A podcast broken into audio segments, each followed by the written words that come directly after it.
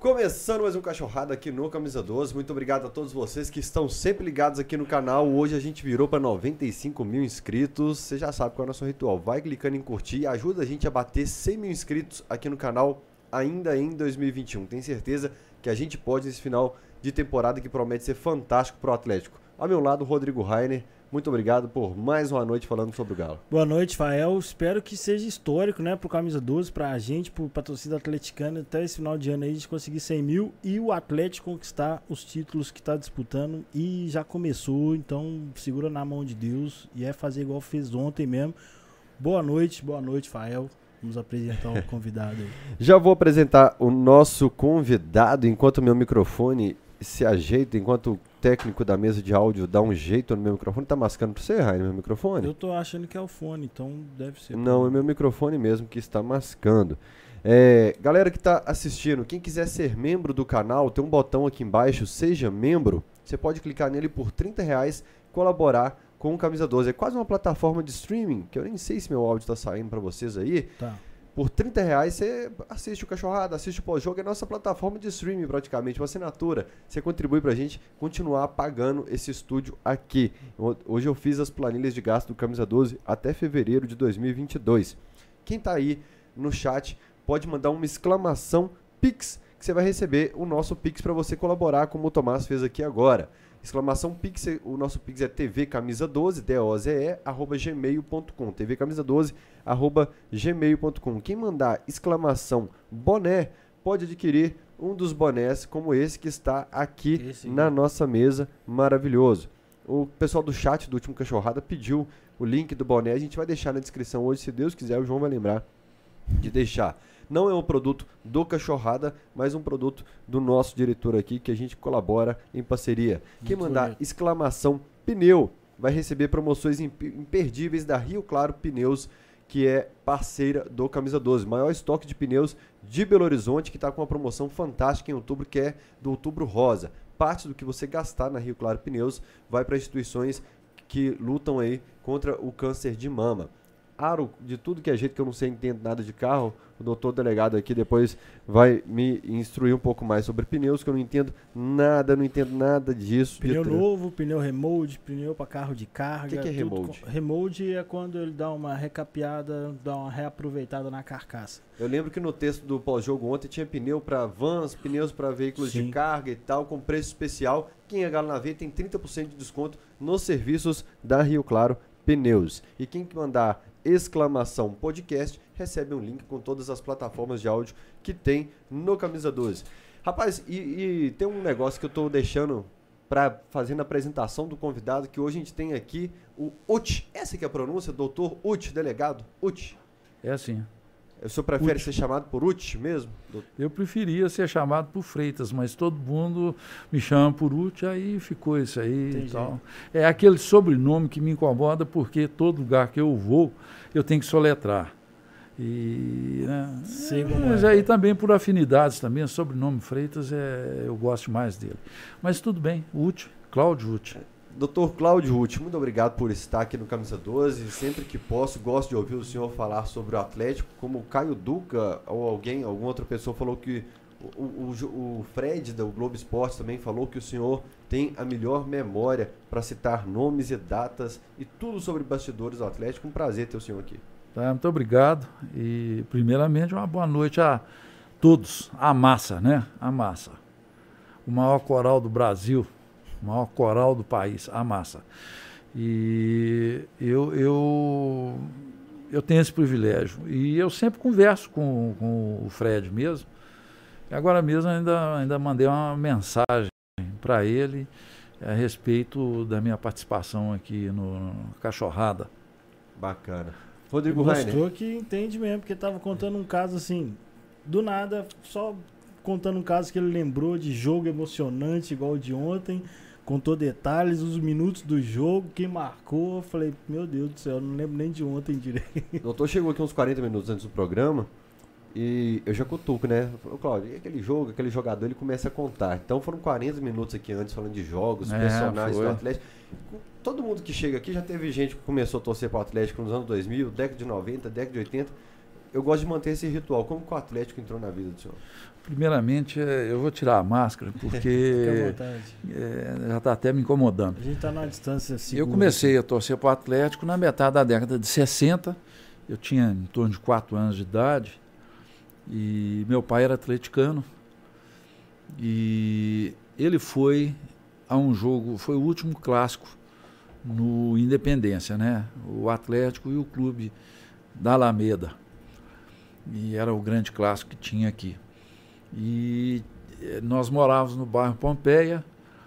Tinha um barbeiro lá, até pouco tempo era vivo, ele era conhecido como Zé Bagunça. E não era de bagunça, não, não sei porquê do apelido. Uma boa pessoa. E um atleticano fanático. E ele foi com meu pai e meu pai me levou. Eu tinha tendência de torcer para o time da, da, da Alameda por causa de uma tia. Eu tinha uma tia chamada América e um, irmã da minha mãe, um primo meu, irmão de uma outra irmã da minha mãe, americano, falava: ah, você tem que torcer para a América. Eu achava interessante por conta da nossa tia. E eu era muito pequeno, quatro anos por aí, eu ficava naquela dúvida. No entanto, minha mãe tinha um outro irmão que era Vila Não Vence. E torcedor do, do, do Vila Nova e tal, uma pessoa muito querida. E ele também sempre falava do Vila e tal. Eu ficava entusiasmado, que era um tio muito querido. Antônio Rosa de Freitas, grande ser humano, uma grande figura. E por causa desse meu tio, eu tinha essa tendência. E meu pai é atleticano e o resto da família dele toda torcia pro, lá para o Barro Preto. É, meu pai foi e me levou. Meu pai não falava que eu deveria torcer para esse ou aquele clube. Ele foi e me levou nesse jogo.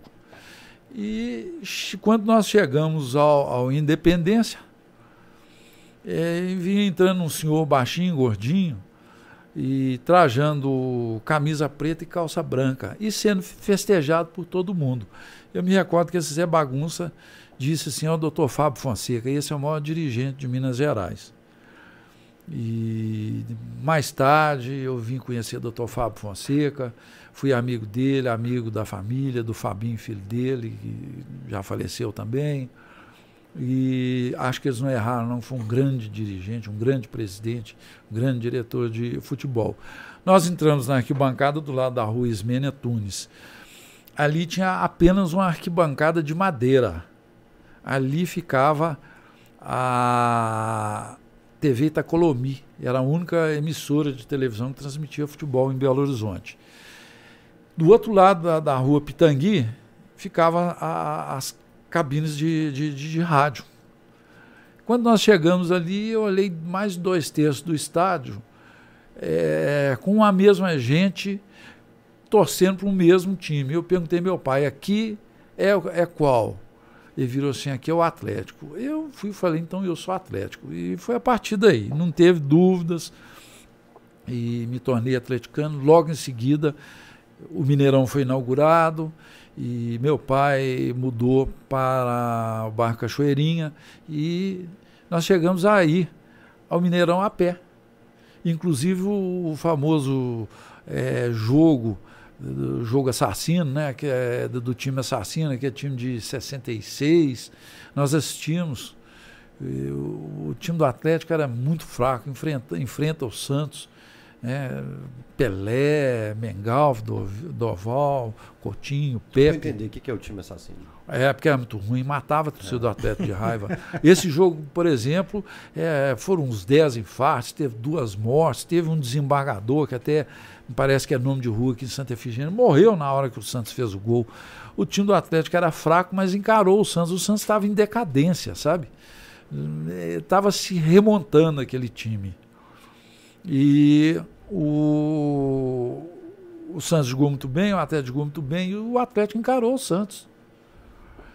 Ocorre que no último minuto, 0 a 0 0 a 0 0 a 0 uma bola tocada para um jogador do Atlético, não vou falar o nome, que ele até já morreu. Ele mata a bola na canela, a bola sobra quase na marca do pênalti para aquele negão da camisa 10, que não jogava nada, né? Ele veio, deu um bico, fez o gol e não comemorou, não. Não sei se ele não comemorou porque estava muito cansado ou se é por conta do, do, do, das raízes dele atleticana e voltou para o meio de campo. Nessa hora foi um monte de desmaio, de infarto, infarto e dois ou três morreram. Teve um carroceiro também que teve um AVC e ficou todo torto. E esse time ficou conhecido como time assassino. E logo depois nós mudamos para o interior, para dois do Indaiá, e vinha sempre a jogos do Atlético é, em períodos de, de, de, férias, né? E, mas a gente sempre estava vindo em jogos do Atlético. e assistindo. Na sede do Atlético mesmo, assim, participando da vida do clube, tem pouco tempo? A metade da, metade da década de 70. Você já estava ativo? É, né? já comecei a, a participar. E logo quando eles construíram, o Nelson Campos era o presidente, construiu a quadra, onde hoje ali é a boutique. Ali era uma piscina. Aí foi construída uma quadra. Depois, o saudoso Elias Calil fez um, um, ginásio, um bom ginásio, até colocou o nome Nelson Campos. E já em 2001, ou pouco depois, é que. Não, foi foi depois é que é, cederam ali para a ampliação da boutique. É, a, gente, eu, eu, a gente fala sempre com o Fael que quando eu fui é, onde é o Diamond, já era campo de lazer. Campo de lazer. É, tinha a quadra ainda. É. A boutique do Galo era virada onde é a Perfeito. sala de troféus ali. É. Então, assim, eu peguei uma história muito recente dessa mudança toda de patrimônio do Atlético. O senhor já participava no momento em que o Atlético estava recuperando. Treino, eu assisti treino do Atlético ali no campo. Eu assisti. Então, é, é, é, sempre que vim em Belo Horizonte com meu pai, meu pai me levou algumas vezes. Eu vi o, o primeiro treino do Cinco Neg no Atlético, mês de julho de 1968. Falou que pouco, né? Nossa Senhora. Você me contou Um dos grandes ídolos meus, Cinco Neg. Um, uma pessoa fantástica. O senhor colocou no top 3 de, de ídolos que o senhor viu, de grandes ídolos? Ah, o Reinaldo, né? Cinco Neg. É, eu digo ídolo, aquele intensidade, que a torcida era muito apaixonada. Reinaldo, Cinco Neg e o goleiro Ortiz. Ah, o Ortiz foi uma loucura em Belo Horizonte, em Minas Gerais. E o Cinco Neg, a, a torcida do Atlético era muito apaixonada com ele. Como que era nesse período? Tenho muita curiosidade por saber como era dividida a cidade nesse período em que é, os clubes eram mais acessíveis, o Atlético mais ainda, de assistir treino e ter relacionamento com jogadores, ou tomar uma cerveja, ah, sim. ou. Sim, o, o, um jogo do, do. Um treino do Atlético dava mais público pagando, dava mais público do que dos outros dois, do que jogos dos outros dois. É. é tinha uma fábrica de, de biscoito ali na Olegário Maciel, onde é hoje é uma igreja. A torcida subia para o campo e comprava retalho. E lotava o estadinho ali, Antônio Carlos, comendo biscoito de retalho, polvilho, ou outro, qualquer outro biscoito, e assistindo o treino. E... Tinha mais gente que nos jogos dos Ah, tinha. Lotava. Lotava. Ô, Rainer, tá aparecendo muito pedido de história legal aqui. Deixa eu só agradecer aqui o Roberto Mercadante, que mandou 5 dólares canadenses, acho que é isso mesmo. Valeu, Roberto. Um abraço para o amigo Cláudio, saudades das nossas conversas. abraço para ele também, saudades dele, da família, do pai dele, que já nos deixou e que foi um grande atleticano e conselheiro do Atlético.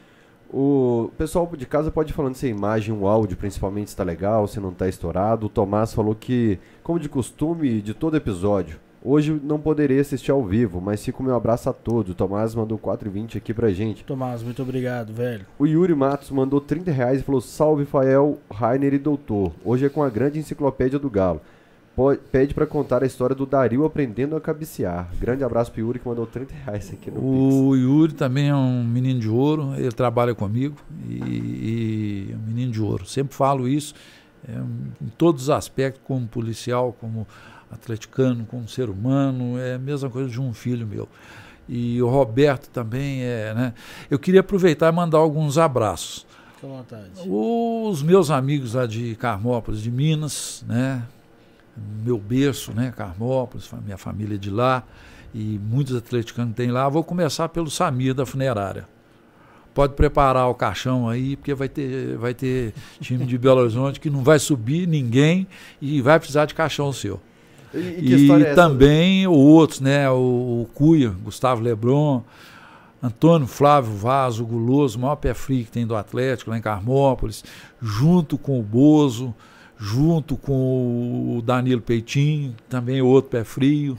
Então essa galera toda de Carmópolis, o Peia, meu afilhado, Marco Aurélio Peia, um abraço para ele também. E tem também que mandar é, abraços para um flamenguista que está nos. para dois flamenguistas amigos meus que estão nos assistindo. Um é o Davi Costa e o outro é o Leonardo Leal, que infelizmente ele abandonou um curso de jornalismo e seria um dos maiores jornalistas do Brasil, cronista, se não tivesse feito a bobagem de abandonar. Agora o defeito dele é ser flamenguista. Mas fazer o quê? Antes de mais nada, é, é nosso amigo. Um abraço para o Toninho Leal é, neto do, do, de um dos fundadores e o, o primeiro presidente do Atlético, Magival Mendes Leal. Mora no Rio e tal. Eu vou guardar essa história aqui então para o senhor contar já já do, do Dadá aprendendo a cabecear. O senhor teve contato muito tempo com familiares dos fundadores do Atlético, não teve? Vários deles, né? O Toninho, o Emerson, Maurílio descobriu, eu fiz amizade com ele. Ele mora em Brasília, é do Rio. O avô dele é, era estudante, após a formatura, é, ele mudou-se para o Rio. E o Toninho, ele eh, sempre demonstrou muito interesse em conhecer o Atlético e tal, mas com essa pandemia fica difícil. Ele, ano passado, ele teve aqui, eu levei no Mercado Central, lá na sede do Atlético Rápido, mas a diretoria do Atlético quer recebê-lo lá, e desde a da, da, da era é, Alexandre Calil, Adriana Branco manifestou esse interesse, Sérgio Sete Câmara e o Sérgio Coelho também, que o Atlético é, sempre foi um clube que se notabilizou em idolatrar a sua história, em respeitar a sua história e aqueles que a escreveram. Ele estava me contando aqui que ele vai em velórios de jogadores, de jogadores, vários históricos. O Mário de Castro ele falou que gostava de beber uma cachaça com ele. Você já imaginou, Raio, você tomando uma cachaça com o Mário não, de Castro? Não, eu não bebo não cachaça, só... não. Doutor Mário é que bebia, eu não bebo cachaça. Imagina não. não só conhecer um dos maiores goleadores e ídolos da história, como chegar perto, trocar ideia e mesmo você não tomar cachaça, tá o cara tomando resenhando. Uma lá. Ele gostava. E a última vez que eu fui, o doutor Mário de Castro, morava ali perto da casa do Carlos Fernando Bolivar, perto da, da, da Avenida Álvares Cabral. Eu não sei, eu acho que ali é a Rua Curitiba, se não me engano. Num prédio, com a filha. tinha só uma filha. E a última vez eu fui lá com o saudoso Adel Quizira e o Sr. Joaquim Toia. Nós levamos uma camisa do Atlético, ele estava sempre vestido com a camisa do Atlético. Nós levamos uma camisa do Atlético nova, um modelo novo que havia saído. E eu levei uma acho que eu levei uma garrafa de cachaça também para ele, que eu havia trazido do interior, se não me engano. Ele era muito alto, ele media cerca de 1,90m, muito forte. Eu imagino, ele já tinha mais de 90 anos. Eu imagino esse homem, quando ele julgar, devia ser um trator. E o Dadá era um trator? Que história é essa dele aprendendo a cabecear? O Dari foi o, tecnicamente, foi o pior jogador de futebol que eu já vi. Mas o Dario, ele, ele tinha muitas, muitas virtudes. Uma delas, apesar da estatura dele, ele era muito veloz. Ele tinha explosão e muita velocidade, muita força física os backs davam porrada nele e saíam machucados. O Fontana, por exemplo, ele, ele corria de braços abertos. O Fontana tomou uma cotovelada na, na, no rosto e fraturou. Teve uma fratura no, no, no rosto. Beck dava porrada nele e, e saía machucado com o Dario e ele tinha é, é, muita, além da velocidade, ele tinha coragem para finalizar de qualquer forma. Às vezes a frieza dentro de área, muita impulsão e tempo de bola sensacional dele. E se ele foi o que foi, ele deve a duas pessoas. O técnico Will Strick e o Tião Cavadinho, o ponto esquerda, que foi o maior, acho que foi o maior cruzador que eu já vi. Ele fala isso. Tá? o Tião, olha, os treinos do Atlético com o Stick começavam às 8 horas da manhã e ia até 11 e meia. Às 11 e meia terminava o treino. E aí ele colocava o Tião cruzando, bola pro Dario. E o Dario tinha que fazer 60 gols. Se ele não fizesse 60 gols de cabeça, não terminava o treino.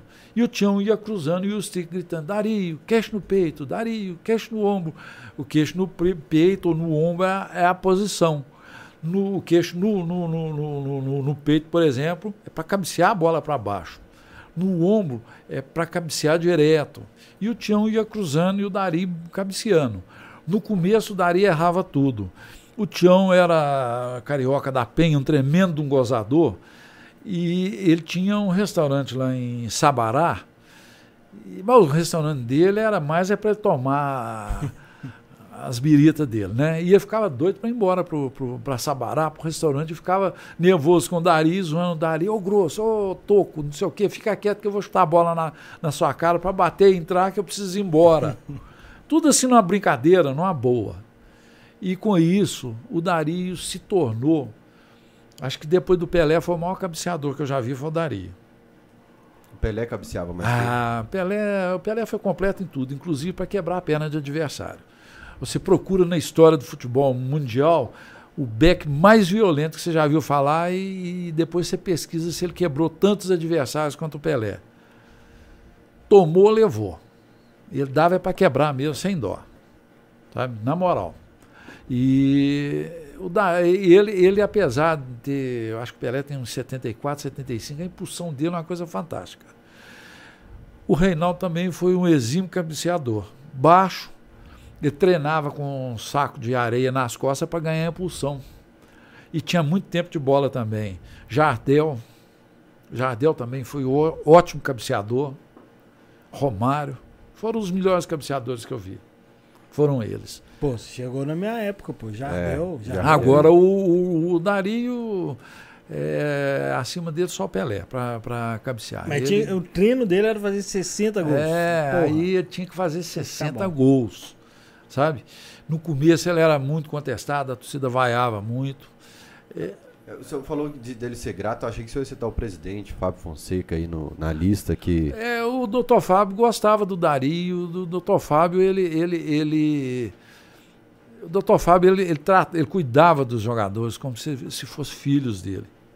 Você falou que o Dadá repete algumas frases que são. Não, as frases que ele fala ali é o doutor Fábio que falava. é mesmo? O doutor Fábio falava, o doutor Fábio falava um negócio de, de problemática. Para toda problemática tem um solucionático. O Dari ouviu e falou: ó, não vinha com uma problemática que o Dadá tem solucionático. Outra coisa do Dari que ele não fala. Ele nunca foi conhecido como Dadá Maravilha. Ele é dos 20, 25 anos para cá. O apelido, ele tinha dois apelidos. É, Dadá, da, é, Dadá Pediaço, e ele não gostava de nenhum dos dois. E para mim é, são os autênticos. E Dadá Jacaré. Por que Dadá Jacaré? Porque corria com os braços abertos, parecia um jacaré mesmo. E depois ele começou a ser chamado de Dadá Apolo, Apolo 11. Por quê? No dia que foi no mês de julho, agosto, que o homem desceu na Lua, tinha um jogo no Mineirão Atlético Internacional. Até de vencer esse jogo por 3 a 1 Dari fez dois gols. Na hora que é, é, a nave estava descendo na Lua, as emissoras de televisão e de rádio cortaram as transmissões de futebol e passaram a transmitir aquilo ali. O Dari vai e faz um gol no, naquele momento. No outro dia saiu no bitoque do Diário da Tarde uma charge do homem posando na Lua, na Terra, um barulhão, um astronauta perguntando, perguntando para o outro, que barulho é esse na Terra? O outro falou assim, é gol do Dario. Que doido. É. E os irmãos Saraiva é, que estão aí nativos até hoje, o Plínio Saraiva, o, o, tem um que morreu, não sei se é o João, qual acho que o João está vivo também. E são, um deles era cruzeirense, morreu, os outros são atleticanos. Eles fizeram uma marcha de carnaval e fizeram uma marcha de carnaval, foi gravada por eles, eles tinham um conjunto chamado Os Marajós. Aí fala que eu também vou à lua. É isso que eu ia te perguntar, como é, que é a música, que o Dadá é, cantou ela é. pra mim esses dias, eu achei É. muito boa. Fez uma homenagem ao Dario. Eu não lembro a bonita. letra, não. Mas muito a bandeira engraçado. atleticana. É, na hora. É, eu vou. Vê gol do Dario. Você Então, pode é, procurar aí no, é, no YouTube aí, é Os Marajós. Os Marajós, é Os Marajós. Que legal. Eu também Pô, cara, vou, a música é eu muito também vou à lua. Isso, bandeira atleticana. A letra que eu não sei. Nossa, Melodia mas é muito bacana a letra. É muito bacana. E eu sei que o, o Dari, agora o Dari ele se consagrou, a torcida vaiava muito em 1968. Ele se consagrou no dia 19 de março de 1969. É um jogo Atlético e Seleção da Rússia. Era bem pequeno, estava lá em Carmópolis, na casa do- da minha avó. Meu pai foi ver e me trouxe para assistir esse jogo. E o Dari fez os dois gols da vitória é, é, é, contra, contra a Rússia. Fez 1 a 0 a Rússia empatou. Ele, no final do, do, do primeiro tempo, ele fez mais um gol e o Atlético segurou o resultado. Segundo tempo, interromperam o jogo, que o Dari deu. é, E a massa começou a gritar o nome dele: Dario, Dario, Dario. E aí ele corria, feito um louco. E ele deu uma trombada na trave, tinha uma caixa de abelha, foi uma bagunça. Tiveram que chamar o corpo bombeiro para tirar as abelhas. O jogo teve interrompido uns 15 minutos. É uma coisa que a gente não esquece. Esse foi um dos jogos que eu mais ouvi a história do Dadá contra os É. russos. Foi, o, o foi. Rainer, tem, desculpa que o Rainer tá cheio de coisa pra perguntar ali, mas é porque aparecem Tem, aqui tem os sim. recados. É, primeiro, gente, agradecer a todo mundo que tá fazendo superchat, Pix. Ó, em novembro agora a gente tem que pagar a primeira prestação do suporte pra TV, o cabo HDMI, a primeira parcela da TV, o, a segunda do ar-condicionado, a quarta do suporte pro monitor do João, Ah, não fica a quarta falando do não, computador, a quarta do, do... ah, Enfim, deixa eu ir aqui ler o recado. Deixa 4 pra lá. dólares e 99 centavos mandou José Miranda e falou: Um grande abraço para o Cláudio, galo doido. Fui colega dele no colégio Anchieta, José Roberto Adelmar Nonato. Zé Roberto, acho que ele está morando nos Estados Unidos. Tá, ele me isso. chamava de galo doido. Ele Conhecido, né? ele É, a gente matava a aula para poder ir em jogo do Atlético. É isso mesmo. E, ele é agrade- de Sabinópolis. E agradecer o Daniel Berciani, que é novo membro do Cachorrada. Quem quiser. Obrigado, aqui. Daniel. Valeu, Daniel. E o Frederico Ribeiro, que está em Exas. Ô, Frederico, você pode fazer um Pix que a Globo paga bem, tá bom? E pode divulgar a gente no Twitter aí também. Ele falou: estamos na escuta, doutor. Estamos na escuta, doutor. Se ele puder contar, ele tem ótimas histórias de Tele Santana. Da volta dele em 87, também do enterro envolvendo a bandeira do rival. O Tele foi enterrado com a bandeira do Cruzeiro, não? Que enterrado. Ah, enterrado tá. é de nunca, jamais. Ah, Posso contar isso aí? Pode, por favor. Claro. Aconteceu o seguinte, o Tele já estava doente há muito tempo e a gente acompanhando. O Tele foi é, uma, uma figura que é até difícil você é, falar sobre ele de austeridade, sobriedade, de seriedade. Foi um homem que só tomou prejuízo na vida, só tomou prejuízo. Aí eu, uma vez falaram, o Tele é um mercenário. Eu falei, o Tele não é mercenário, o Tele é pão duro. Ele era pão duro. O Tele nunca deu prejuízo a ninguém. O Tele entrou em empreendimentos e, e perdeu dinheiro. Porque quando é, enfrentava dificuldades financeiras, ele metia a mão no bolso, ia lá, pagava títulos, pagava tudo e tal, mas saía com o nome limpo. Então tem gente viva aí que a gente não pode nem falar, sabe? E não deve nem falar porque está velho, doente e tal. Mas eu sou testemunha disso aí. Como treinador foi sensacional. Assisti um treino do Tele, era muito bonito, sabe? Quando ele adoeceu, é, é, a, a, a vida dele é, é, foi se apagando como uma vela, devagar, aos pouquinhos. Lançamento do livro dele, em 2000, tinha tanta gente, tantos ex-jogadores. Eu fui a, a, ao lançamento desse livro e também teve um caso engraçadíssimo. Eu estava com Paulo Zidoro. Gosto demais, é um dos ex-jogadores que eu mais gosto é Paulo Zidoro. Uma inteligência, uma presença de espírito engraçado e um atleticano fantástico. Ele até, o olho dele até brilha quando ele fala em Atlético. E eu comprei meu livro e tal, e ele estava conversando, conversando disso, chegou o Vantuir com a esposa, Vantuir Galdino. E eles são compadres. Aí conversando lá e tal, aí o Paulo Isidoro virou assim: Uai, compadre, você comprou o livro? Aí o Vantuí virou assim: Uai, compadre, a mulher fez eu, eu comprar. Você não comprou, não? Aí o Paulo Isidoro virou assim: Ah, é obrigado, compadre. Porque dois mão, mão, mão, de vaca, sabe? E eu fui testemunha disso aí sozinho e achei muito engraçado e ri muito. E o Tele era muito econômico mesmo. E ele foi decaindo, decaindo, decaindo. E o Renê sempre dava muitas notícias do Tele Santana, a, através do, do, do, Luiz Carlos Alves, do, do Emerson, a mim e tal. No dia que ele morreu, foi o dia 21 de abril, era um feriado. E o Emerson, a gente já sabia que ele estava muito mal e sabíamos também que ele não iria escapar. Aí o Emerson me falou. E ele me ligou de tardinho, ó, o Tele faleceu. E nós fomos para o velório dele. Nós fomos os primeiros a chegar, dos primeiros. Até então tinha familiares e tal.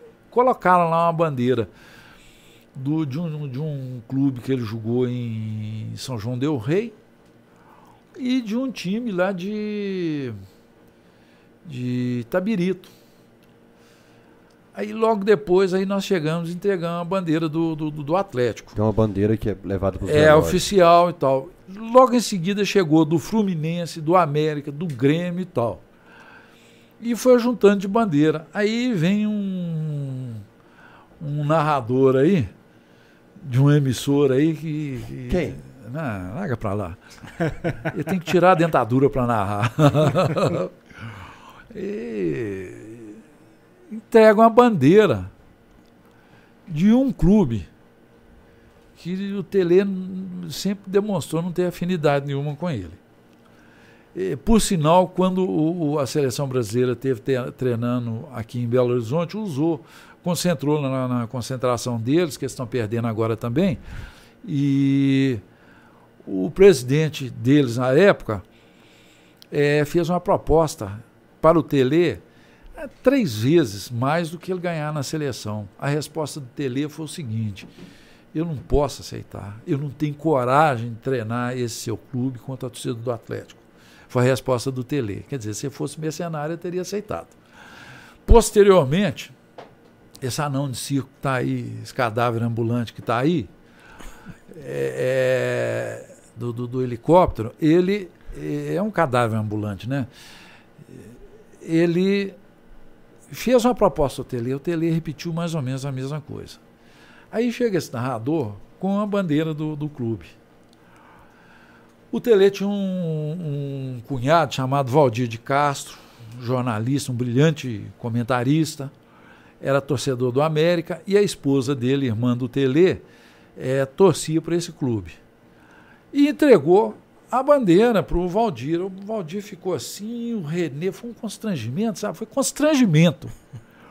O Renê foi e arrumou uma solução. Falou: ah, vamos colocar as bandeiras todas ali. Aí colocou bandeira do, desse clube, do outro daqui de Belo Horizonte, Fluminense, Grêmio, Atlético, colocou. E foram chegando várias bandeiras, São Paulo, Palmeiras, sobretudo aqueles que ele julgou, treinou, então colocou tudo assim numa mesa. A urna e uma mesa assim de lado. E começou a chegar a gente, aí passaram um, um, uma espécie de uma corda ao redor da urna para as pessoas passarem é, ali e sair, porque foi chegando gente, gente, gente. Aí, de repente, é, eu me vi perto dessa mesa, eu olhando, falei, essa bandeira não pode ficar, isso é um insulto ao tele, isso não pode ficar aqui. Olhando, olhando, olhando, comentava com o Emerson Maurílio e tal. Aí chegou o Vavá antigo atacante nosso, com o Claudinho, filho dele. E estava um grupo de ex-jogadores, eu me recordo que estava lá o Marcelo, acho que o Paulo Isidoro, eu, tinha uns oito ou nove jogadores, ex-jogadores do Atlético, tinha um repórter da TV Globo conversando com o Marcelo. O Valdir de Castro foi, teve uma brilhante ideia. Oh, vamos pegar as bandeiras, vamos colocar é, de pendurada aqui nessa corda aqui e tal, tal, tal. Eu peguei, olhei e falei, é agora. Eu fui e chamei o Emerson, falou, faz uma barreira aí na frente desse cara da Globo aqui, porque de cá não dá para ver. E chamei o Claudinho, falou, Claudinho, fica aqui, fica aqui. O Claudinho falou, fica aí. Eu estava com a jaqueta de couro, estava fazendo frio. Eu fui, encostei assim, levei a mão, sorrateiramente, peguei a tal bandeira, enfiei assim por trás e coloquei é, por trás do meu paletó. Depois eu fiz assim, puxei e pus debaixo do braço. Quer dizer, eu descuidei a bandeira, quer dizer, eu furtei a bandeira. Eu sou delegado de polícia há 35 anos. Naquela época era 20 anos. E 20 anos convivendo e combatendo ladrão. Ao conviver com ladrão, se eu não aprender a roubar também, eu sou um péssimo delegado. Eu não, não vou roubar. Por que, que eu não vou roubar? Porque eu não sou ladrão. Eu estou do outro lado. Eu estou contra o ladrão. Ele é meu inimigo. Mas era um motivo Mas eu tenho que aprender o modus operandi para saber como é que eles fazem. Só que nesse dia, por uma causa muito justa, eu passei para o outro lado e descuidei a bandeira desse, desse, dessa coisa. E eu falei, Claudinho, vamos ali tomar um café. E nós saímos, ao invés de ir para a cantina, nós fomos para o meu carro. E ele, onde você vai? Eu falei, espera eu vim cá, abri o carro. Falei, o que está acontecendo? E o Vavá ligando para ele. Eu falei, calma, senhor. E ele sem entender. Eu falei, ô Claudinho, de ser burro aqui, ó, olha isso aqui. Seu roubou.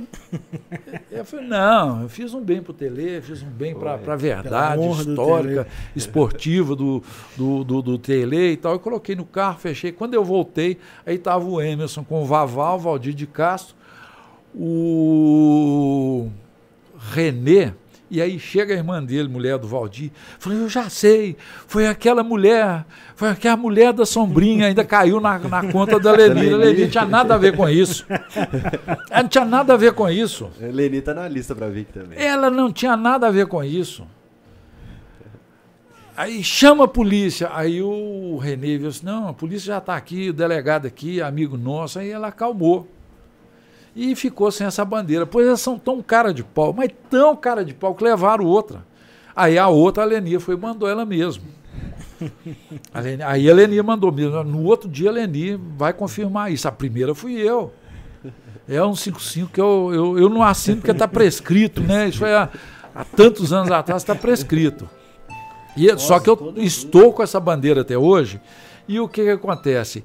Eu guardei essa bandeira, depois eu peguei, fui lembrei, eu fui, fui- fiz um voodoo, dei nó nela tudo quanto é jeito. Se chegar lá em casa, ela está num congelador, cheia de nó, cheia de, de, de, de, de- de faca, de, de, de alfinete fincado nela, e tá lá, é um picolé dentro do congelador. E aconteceu tanta coisa interessante depois disso. Imagina.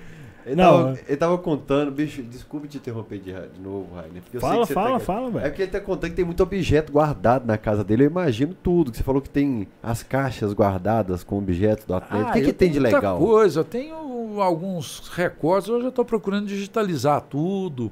E eu, eu tinha muita camisa do Atlético, ganhei de ex-jogadores, o Marcos me deu camisas, e, e Edgar, vários jogadores aí.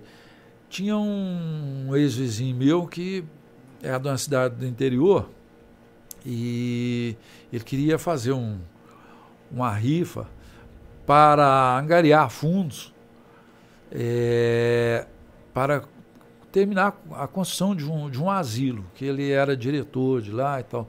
Eu fui juntei essas camisas para levar tudo e rifar tudo. Aproveitei, arrumei também com, com eh, os outros dois os outros dois adversários, que isso não é rival não. É, os outros dois adversários, eh, camisas e dei para ele, e aí ele- eles rifaram lá, venderam, rifaram, e com dinheiro eles terminaram de construir o asilo. Então foi um grande número de camisas que eu, eu doei. Mas tenho muita coisa que eu digitalizei, muito eh, cópia de documento, muita foto, muita coisa interessante. Tudo guardado. Por favor, Rainer. Não, eu queria saber como foi essa. Você falou que, que morou no, no, no interior e vinha acompanhar o Galo. Então você tem as lembranças de, de torcedor da época. E como foi essa aproximação do clube? Você, você- era, era mais aberto ou porque Não, você sempre foi, mesmo? sempre foi. O atleta sempre foi assim. e- e- e- o atleta sempre foi desse jeito. É o que um um amigo meu sempre fala, ah, Atlético é igualzinho festa de pobre. É cerveja crio quente, é churrasco filé, filé mial, álcool desdobrado, no final tem que terminar em briga. Então, esse, esse saudoso amigo meu sempre falava isso. E o Atlético tinha essas coisas. A proximidade muito grande de jogadores com, com, com diretores. Tinha o bar do Bodão ali na. O, jo, o Jorge Daia, filho, Bodão ali na. É, ali é, é, Bias Fortes com São Paulo e, e, e Aimorés. Ainda tem o prédio lá. E o Bodão tinha um bar lá, ali era a reunião do pessoal da Atlético. Não peguei essa época, não, tá? Mas eu sei que eu conheci o Bodão, fui amigo dele e dos frequentadores. Os jogadores do Atlético, dirigentes, iam para lá de, depois de jogo e tal, durante a semana inteira. Até macumba eles faziam lá dentro. Quem fazia macumba? Jogador do Galo? Ah, o, o Atlético tinha um, teve um grande jogador chamado Gastão, falecido recentemente, há uns três anos atrás. Ele era do Rio, ele veio do Fluminense para o Atlético. Jogou aqui muito tempo, foi vendido para o Futebol Clube do Porto. Depois voltou para o Atlético, encerrou a carreira, ficou aqui foi treinador de, de, das categorias de base do Atlético e tal, morreu deve ter uns três ou quatro anos. O pai do Gastão era pai de santo, batia um tambor e queimava uma pólvora preta. E, eles faziam macumba lá no bar do bolão, do, do bodão.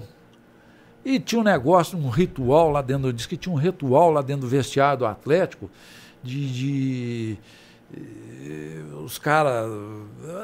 Eu, eu, eu, já nem me recordo mais, mas eu fazia macumba lá dentro do bar, depois tinha um negócio lá, lá no vestiário do Atlético. A macumba ia pro vestiário é, depois? É, é. Que ano isso, mas... Ah, isso é na década de 50. Ah, tá. O eu... Baldo era, do, era da macumba e era desse time. Ah, né? ele era sim. O Baldo era. O Baldo era. O Baldo, quanto é trem errado, ele fazia também. Ia pra zona, brigava com o treinador, roubava o cavalo do, do, do, do coronel do exército. Ele tá servindo exército. É, Pergunta para ele, fala que fui eu que contei Quando isso. Quando os campeões do gelo foram pra Europa, ele fica no exército. Foi, foi. Ele roubou o cavalo do cara? É, o, o negócio é o seguinte: o doutor Zé Cabral já me contou isso, e eu não sei se o Baldo confirmou ou não, mas é, é o que, que ele fazia? Estava servindo exército ali na, na, na, na, no Barro Preto. Dava três horas da tarde, ele roubava o cavalo do, do, do coronel, montava nele e ia lá no, lá no campo do atleta tomar café. E um dia ele passa galope lá, o coronel estava na casa dele, chegou na janela e viu. Quando o baldo voltou, prendeu o baldo. Aí tinha jogo no domingo, foi o doutor Zé Cabral, era o presidente do Atlético, foi preciso o doutor Cabral ir lá conversar com o coronel, para o coronel liberar o baldo para ele julgar. Ele foi, julgou, fez gol da vitória, voltou, ficou preso. Mais um tempo. Aí, quando o Atlético foi para a Europa, o baldo não foi. Ele não foi porque o time do Exército precisava dele. É por isso que ele não foi. É. Pergunta isso para ele que ele vai se lembrar disso aí. Mas a macumba era o quê? Um, um, um banho? Ah, eu não, não me recordo direito não, viu? O Luizinho Valadares faleceu, ele sabia direitinho. O pai do Roberto Mercadante, o Aloysio, sabia também, participava disso aí. Carlos Fernando Bolivar, o Bolinha, faleceu, também está no meio da bagunça. Teve muito caso assim de interferências de fé, de macumba, de igreja, né, nos anos que o senhor está na ah, frente? Eu não acredito nada disso, não. Mas teve muito ah, jogador? Ah, se, se macumba valesse alguma coisa, Bahia, campeonato baiano terminava empatado. empatado. Outra coisa, o pessoal aí do Barro Preto aí, eles, eles são limpos na macumba, tanto é que eles não pagaram nem o pai de santo. e isso aí é antigo. Vou contar um caso que eu ouvi de um grande ex-presidente deles, o, o seu Felício Brandi, que era uma figura humana também espetacular. O Sr. Felício Brandi, ele gostava também do, do, do macumba, ele acreditava. E ele se ligou com o Antônio Carlos Fernandes, o Lilito, que era atleticano, sempre foi criado dentro do Atlético, mas por interesse financeiro andava com o Felício, tá? E sempre ajudando ele com, com esquema negócio de juiz, de não sei o quê, que sempre vocês, né? Naquela época Isso é tradição também. É. E na macumba. Aí eles foram numa macumba lá no, no, no bairro Glória, Pindorama, Glória.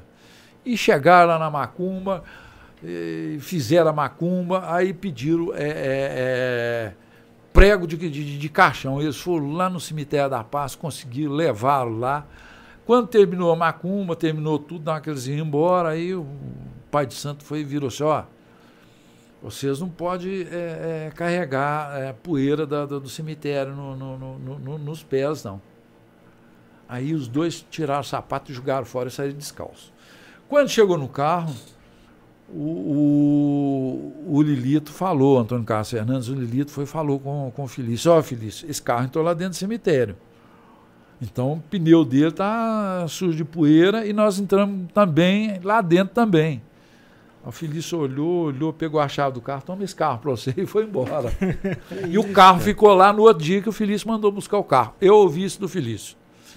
Ouvi uma outra do Felício também, que eles foram numa macumba, fizeram a macumba, queimaram pau, bater tambor e tal. No final,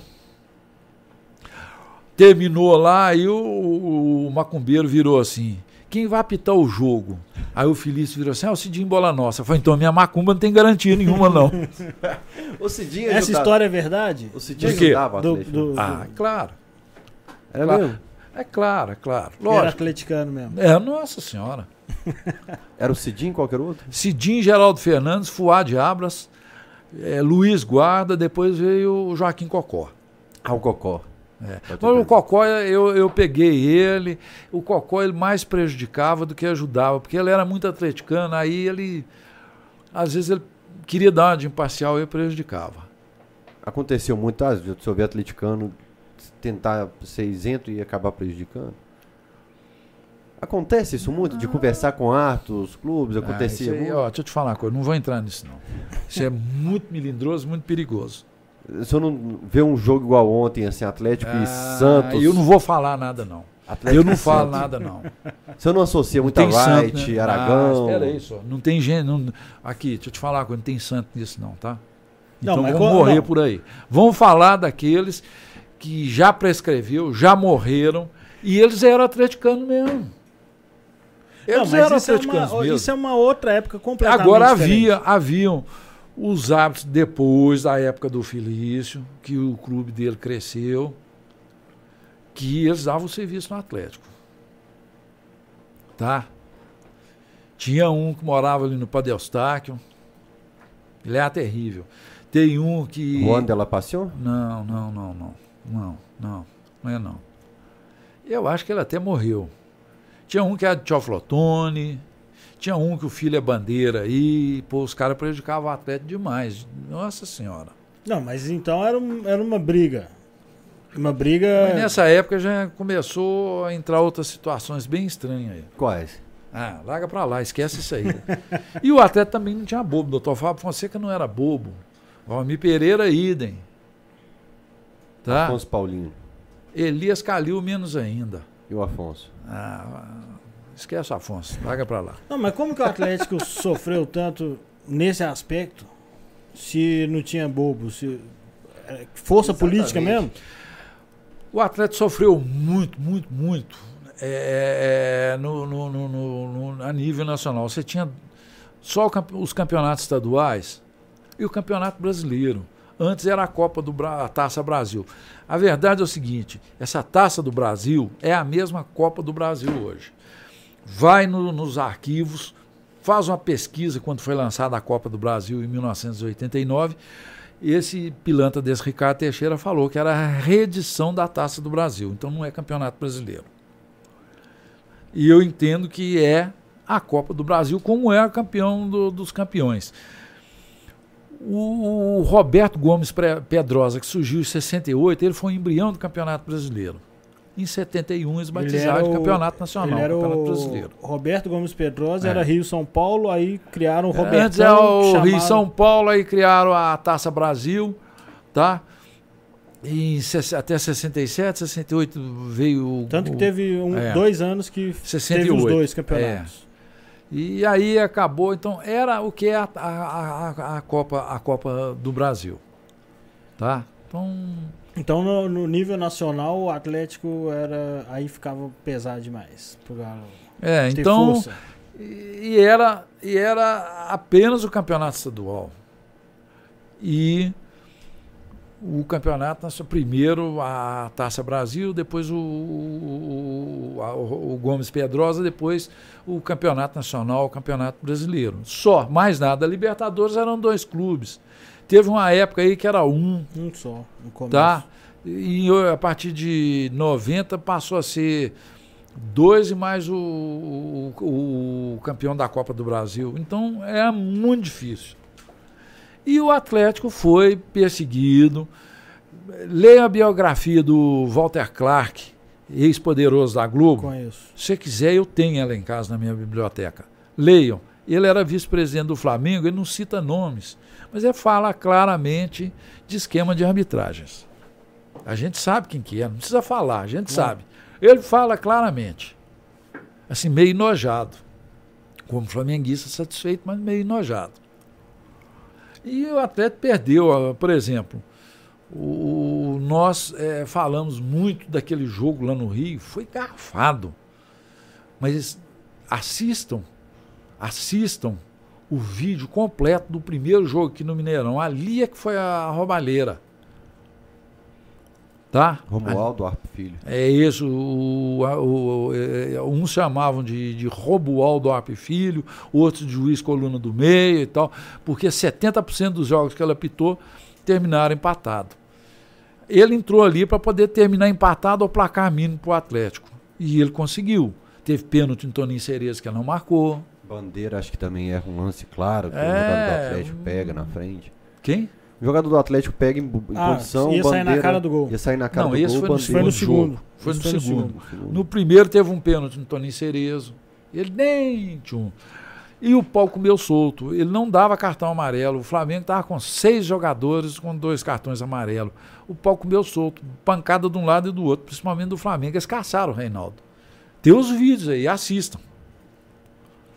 Não dava. Só deu um cartão amarelo para o Andrade porque ele não estava com dois. O Reinaldo sai cortando, corta a Dílio, corta o sinal, que ele corta o, o, o Andrade, ele deu uma peitada, cortou a boca do Reinaldo toda. O futebol na época era muito violento. Hoje o futebol de mocinha vive de simulação. Me incomoda ver jogador simulando e, e árbitros marcando o que não é, e às vezes quando precisa marcar, como ontem, não marca. Eu ia te perguntar exatamente isso. Você começou a falar de jogador dando porrada, do Pelé dando porrada. Aí você chegou a falar de arbitragem. E, e assim, eu acho que a gente é de uma geração do meio. Vocês pegaram um futebol que eu não vi. Eu já vi a época da televisão. E agora tá assim, televisão em câmera lenta no super zoom. O que que, o que, que a gente romantiza lá do passado, além da porradaria? Parece que o futebol era muito melhor, mas também ninguém via que Mas era acontecia. melhor, sim. Não, Era, era um é. futebol mais é. cadenciado, muito técnico, mais cadenciado. E os árbitros não marcava tudo. Inclusive o que era. Então era, era meio É, se não, tivesse, se, não, se não tivesse fratura exposta, não saísse sangue, não marcava, não. É, então. É, Não, mas era, era muito melhor. O jogador não simulava. Hoje dá falou- nojo de ver Você a falou que o. Cinco Neg chegou tirando os jogadores do Cruzeiro e se arrancar. O Cinco Neg, não fala esse nome, não. É, o Cinco Neg, ele, ele estreou, chegou, chegou aqui em Belo Horizonte, assinou o contrato na sexta, treinou no sábado, estreou no domingo no, no, no jogo contra o Barro Preto lá. Lá tinha um ponta direita, e muito bom, Natal, e ele acabava com, com, com, com o nosso lateral esquerdo, mas acabava, literalmente, a gente sofria com aquilo. O Cinco Neg era lateral direito de ofício, ele era destro, mas jogava na esquerda. Ele estreou na primeira bola dele, ele deu uma lenhada nesse Natal e jogou naquela pista de brita que levantou poeira. O time do Atlético ocupava 80% do Mineirão. O Mineirão quase caiu. E ele passou o jogo, ele destruiu o Natal na porrada. Tá? Foi, foi isso aí que aconteceu. E enquanto ele jogou no Atlético, ele era amigo do Natal, amigo de todo mundo. Então teve um jogo, o Cinco Neg depois, ele veio aqui em Belo Horizonte no ano 2000, de vez em quando ele vinha aqui, e o Luiz Carlos Alves levou, o levou para um chu- churrascão do Galo. E Luiz era meu amigo e assentou na minha mesa, o Luiz Carlos Alves, Everson Dias, eu, as famílias e tal. Nós vibramos conversar com o Cinco Neg. Ele contou, não, amigo do Natal, do, Zé Carlos, que era o ponta do outro aí e tal. A gente era amigo, então dizia ele que deu pancada no Natal no, no, no, no- no domingo. Aí na segunda à tarde, todo mundo de folga, foi fazer um churrasquinho na casa do Natal. E chegou lá, a mãe do Natal pegou ele de, de vassourada. e ele falou, não, não, é que é amigo e tal. Ele era assim, ele falou, não, futebol. E ele estava irritado. Ele tinha, ele tinha ido assistir um jogo atleta, não sei quem. Entra 11 jogadores em campo, cada um com um boné de uma cor diferente na cabeça. E com uma propaganda diferente. E aí um centroavante que é muito idolatrado pelo torcida do Atlético, que eu não gostava dele, que só fazia gol de pênalti, ou, ou, ou então com o Max dando de bandeja para ele, e no mais era na Gandaia em Belo Horizonte. Ele sai, vai lá com a bundona dele, dando beijinho, não sei quem, pá, pá, pá. O Cinco Negro ficou irritado com isso. E ele falou isso, eu fui chamar o Nélio Brandt, falou, Nélio, senta aí, ouve o que, é que o Cinco Negro está falando. O Cinco Negro foi, falou para o Nélio. O Nélio foi proibiu o uso de jogadores entrar com boné na, na, na cabeça. Sabe? E eu falei, tem que proibir esse negócio. E o Cinco Negro falou, olha, quando eu entro em campo, eu penso só no, no, na La Massa Querida, que eu falei, La Massa Querida. Ele falou que ele entrava, ele ia marcar, olhar a ponta de, de, direita, ele ia lá, escarrava na cara do cara, dava escarrada nele e falou: Vou te quebrar, vou te matar, vou pisar no seu pescoço. O cara já ficava com medo. Saía a bola e ele ia lá dar uma lenhada no cara. Terminava o jogo, aí sim, ele ia lá, cumprimentava o cara, abraçava. Antes é inimigo. Eu falei com o Nélio, aí o Nélio, não, o futebol mudou e tal. Quer dizer, mudou para pior. O senhor está contando o caso do Guilherme aí. É, já aconteceu dele da noite e tal, já aconteceu muito do senhor como delegado, pegar muito caso do Atlético, se eu chegar no presidente ah, tem, e assim, tem, tem uns dois ou três pilantras aí, jogadores aí, tem um aí que cansei de tirar ele preso, é isso? De, é mesmo, é, jogador do Atlético? É, no passado, muito é, longe? É desse time aí. Agora? Não gosto nenhum dos dois, é. Você tá brincando? É, os caras ingratos, sem vergonha. Desse time agora? Não, ganhar, não, desse agora não. Não, tá, é recente, eu imagino. 99, 98, 99, não precisa nem falar quem que é. Ah, tá. Dos, dos... A tal festinha lá no, lá no, lá no, no, no sítio. No, no, sítio. Aquilo ali, é, é, eu fiquei sabendo, eu estava de plantão no dia, dei um jeito de avisar. E, e tinha um que estava sempre e tal. Ele bateu uma caminhonete ali na Conde de Linhares, de madrugada, é, antevéspera da decisão contra o Corinthians. Me liga, me acorda de madrugada. Eu falei: oh, vai acontecer isso, isso, isso, isso, isso, isso você vai ser conduzido para o Detran, para a coordenação de operações policiais do Detran. Eu vou te orientar o que você vai fazer. Você vai esperar a Polícia Militar fazer a ocorrência. Naquela época era tudo manual. falei, antes das 5 da manhã eles não terminam.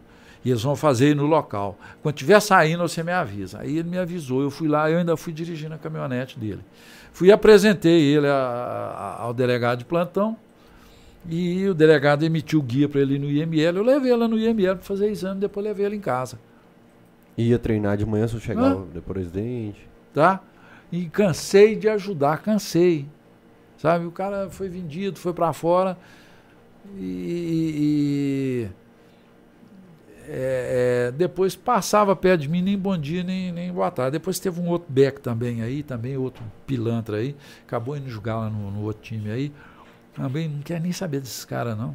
Nunca deram, o Atlético ganhou nada, eles sempre, deram, eles sempre ah, tiveram medorreia na hora de decidir. Entendi quem que é o Beck agora, que foi jogar ah, do outro lado. Sem vergonha, todos os dois. O senhor chegou pro presidente do Galo alguma vez e, e fez alguma recomendação sobre o Bruno, goleiro? Oh, esse cara vai dar dor de cabeça para nós aqui. Ah, o Bruno foi o seguinte, eu fui procurado, eu não me recordo por quem, me pediram para poder é, localizar a mãe dele, porque ele foi criado pela avó não conhecia nem a mãe nem o pai.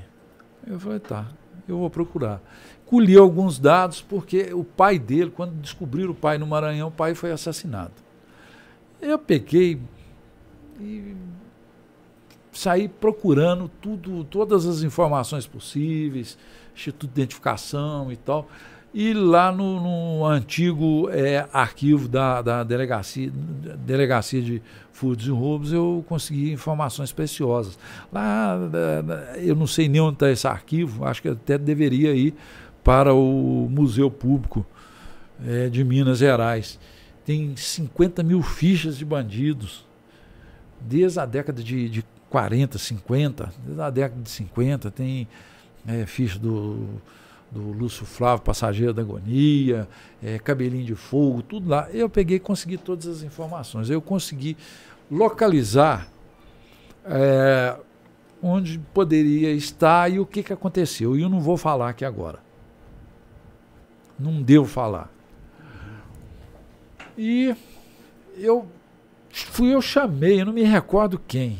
O presidente era o Ricardo, mas não foi o Ricardo. Eu não sei se teria sido o Sérgio Coelho, que era diretor de futebol, o vice-presidente. O Ziza, não? Não, o Ziza, esse aí eu nem converso com eles. Hum, isso, é um, isso aí não gosto nem. É, é, é não, não foi não. Foi em 2005. E eu peguei e, e, e mostrei. Falou: tem isso aqui, esse menino ficar sabendo, isso é louco. Aí vai ficar mais louco, aí larga para lá. Ótimo. O Ricardo foi e vendeu. E esse, esse Bruno, aquele Renato. Renato e Ramon. É, isso aí. E eu sei que caiu de pau no, no, no Ricardo. Eu, na época, eu estava fazendo oposição ao Ricardo. E hoje até me arrependo, que eu acho que o, o Ricardo, ele errou por inexperiência. Por inexperiência e por falta de maldade. Futebol você tem que ter muita maldade. Mas ele deixou legado também para o Atlético. Teve problema na, na, na área técnica, mas patrimonialmente ele foi bom para o clube. É, sobretudo para a conclusão da, das obras da, do, da cidade do Galo. E eu peguei fui e fiz uma defesa no conselho dele. Aí falou, ah, mas você é contra? Eu falei, uma coisa é uma coisa, outra coisa, outra coisa. Espera aí, fui abrir falou aqui, olha, quem quiser vem cá e olha isso aqui. Na hora que esse rapaz vê isso aqui, vai ficar louco. Falou, esse rapaz, ele é candidato seríssimo a ser passageiro de rabecão, de passageiro de, de camburão, ou então o hóspede de qualquer cadeia. Porque ele, em um ano, ele já foi preso quatro vezes. Sempre lá na cidade dele, lá, é. onde se mata alguém por conta de um pisão no pé. E ele arrumando encrenca lá em Barra Pesada. Aproveitei e falei também do tal de Renato, o atacante. Não, não é Renato, não. Ramon. Esse aí, é, eu sabia das ligações dele com a terceira geração do tráfico da Pedreira Prado Lopes, que era um tal de Adão Baltazar. O avô do Adão Baltazar já comandava o tráfico na Pedreira na década de 70. E a filha, e aí veio ele. Esse cara andava com o Ramon. O Ramon tinha uma. Uma SUV, não me recordo qual que era. Quem tá dirigindo. Não, ela era menor, não tinha carteira. Quem dirigia esse cara? Eu falei, gente, vai encostar uma Rotan aqui vai enfumaçar esse carro de tiro. Quando eles descobriram, um está morto é Adão Baltazar e o outro é o Ramon do Atlético. Então vai embora. Tanto é que no dia que estourou a bronca do Bruno, eu estava lá na cidade de Tocantins, a 11 quilômetros de Ubar conselheiro do Atlético, Edson Dias, me ligou, falou: Você viu quem foi preso? Eu falei: Não, quem? O Bruno. Eu falei: Que Bruno? Aí ele falou: Você adivinhou, hein? Eu falei: Olha, tem coisas que a vida ensina a gente, a minha carreira ensina. Então, isso aí aconteceu. Mas eu te falo uma coisa: eu bato na terra que o, Bruno não mandou matar ninguém, que ele está inocente, pagando injustamente por um crime que ele não cometeu. Isso aí é para a gente tratar na esfera. É, na esfera, é isso? É, é. É mesmo, é. doutor? Mas larga isso pra lá, vamos esquecer isso aí, porque. Já foi feito, né? Tá, mas. mas... Prejulgaram ele antes. Ele foi prejulgado antes. E ele tem medo de abrir o bico e contar a verdade. Mas um dia essa verdade vai vir à tona. Você acha que ele esconde alguém sabendo qual é a história? Sim. O, ali o. Quem sabe tudo ali é o tal do macarrão espaguete, macarrão, sei lá o que, que é. Tá, mas aí, beleza, você tem essa proximidade, você teve essas experiências e que você tinha razão e você participou de alguma coisa assim pro Atlético preparar socialmente os jogadores, não correr o risco o de O Atlético tá tentando, um tá tentando o, o, o, o, Ricardo e, e acho que o Sérgio estava afastado, compraram uma casa boa para ele aqui, mas mesmo assim o Bruno. Não, falo daí Tirava uma, uma, uma, folga para onde que ele ia? Pra favela. Aí no outro dia você liga a televisão, ó, oh, Bruno brigou com não sei quem, foi preso. É complicado só. Não, falo daí pra frente, assim, pegar. Às vezes o cara não tem estrutura, mas o clube consegue é, é, dar uma melhorada nessa. Nessa situação que, né, familiar, falta de estrutura familiar e passa 10 anos no clube e quando vai ser profissional, o cara não tem cabeça, ainda não amadureceu, ainda não entendeu. A, a partir da, da inauguração da Cidade do Galo, houve uma mudança de filosofia na formação dos atletas e dos homens também. Acho que numa época aí formou-se poucos bons atletas. O melhor deles eles mandaram embora quatro vezes, que é o Bernard. E mas houve um cuidado da presidência é, na educação e no acompanhamento desses desses meninos. Melhorou muito e agora mais ainda. O Atlético vai começar a formar novos jogadores. E na época do Jobson? A época do Jobson foi muito engraçado. O Alexandre Calil me ligou no, no mês de dezembro, assim, pouco antes do Natal. Falou: contratei o Jobson. Eu falei: você tá louco? Não, contratei tal, tal, tal. E eu estou precisando de você. Me falou o valor de contrato e tal, e da, de cláusula. Eu falei, mas para quê? Eu falei, não, eu quero colocar alguém, um policial, assim, assim, assim, assado, para poder andar com Jobs 24 horas. Inclusive, se ele estiver namorando, fica do lado de fora. Eu fui falei, Alexandre, não tem condições de ser apenas um, tem que ser dois. Porque um trabalha um dia, trabalha o outro e tal. Falei, mas é 24 horas. Eu falei, não, não vou conseguir. Ele falou, você indica? Eu falei, indico. Eu fui, indiquei dois policiais civis aposentados. O, um chamado Geraldo Wagner, tem de Balu, e o outro Eduardo Pracatar, que deve estar assistindo a gente. Eu falo que o Eduardo Pracatar, ele tem. Você conhece ele, né? O diretor, é. ele olhou pra gente é. na hora, assustei. Eduardo Pracatar, ele tem 1,95m de altura, 180 quilos de, é de, de peso e 350 quilos de ignorância. E um coração do tamanho de Belo Horizonte, de tão bom, de tão boa pessoa que ele é. Um atleticano louco, os dois, atleticano. Mas esse, esse Eduardo Pracatá, ele é tão fanático ao Atlético. E, e, olha, o, quando, em 1970, quando o Atlético ganhou o primeiro título no Mineirão, o Eduardo tinha pouco mais de 10 anos, o pai dele era fanático ao Atlético. O pai dele fez uma doação daquela Nossa Senhora das Graças que está lá na sede. Não essa aí, que aquela Dom Serafim recolheu. Essa é outra. E eles foram a pé de lá do bairro Concórdia até lá na sede carregando essa Nossa Senhora e entregaram ao Nelson Campos. Aí o Nélio vai e manda pintar a, a santa. Aí depois o Dom Serafim foi, recolheu e essa que está lá é outra.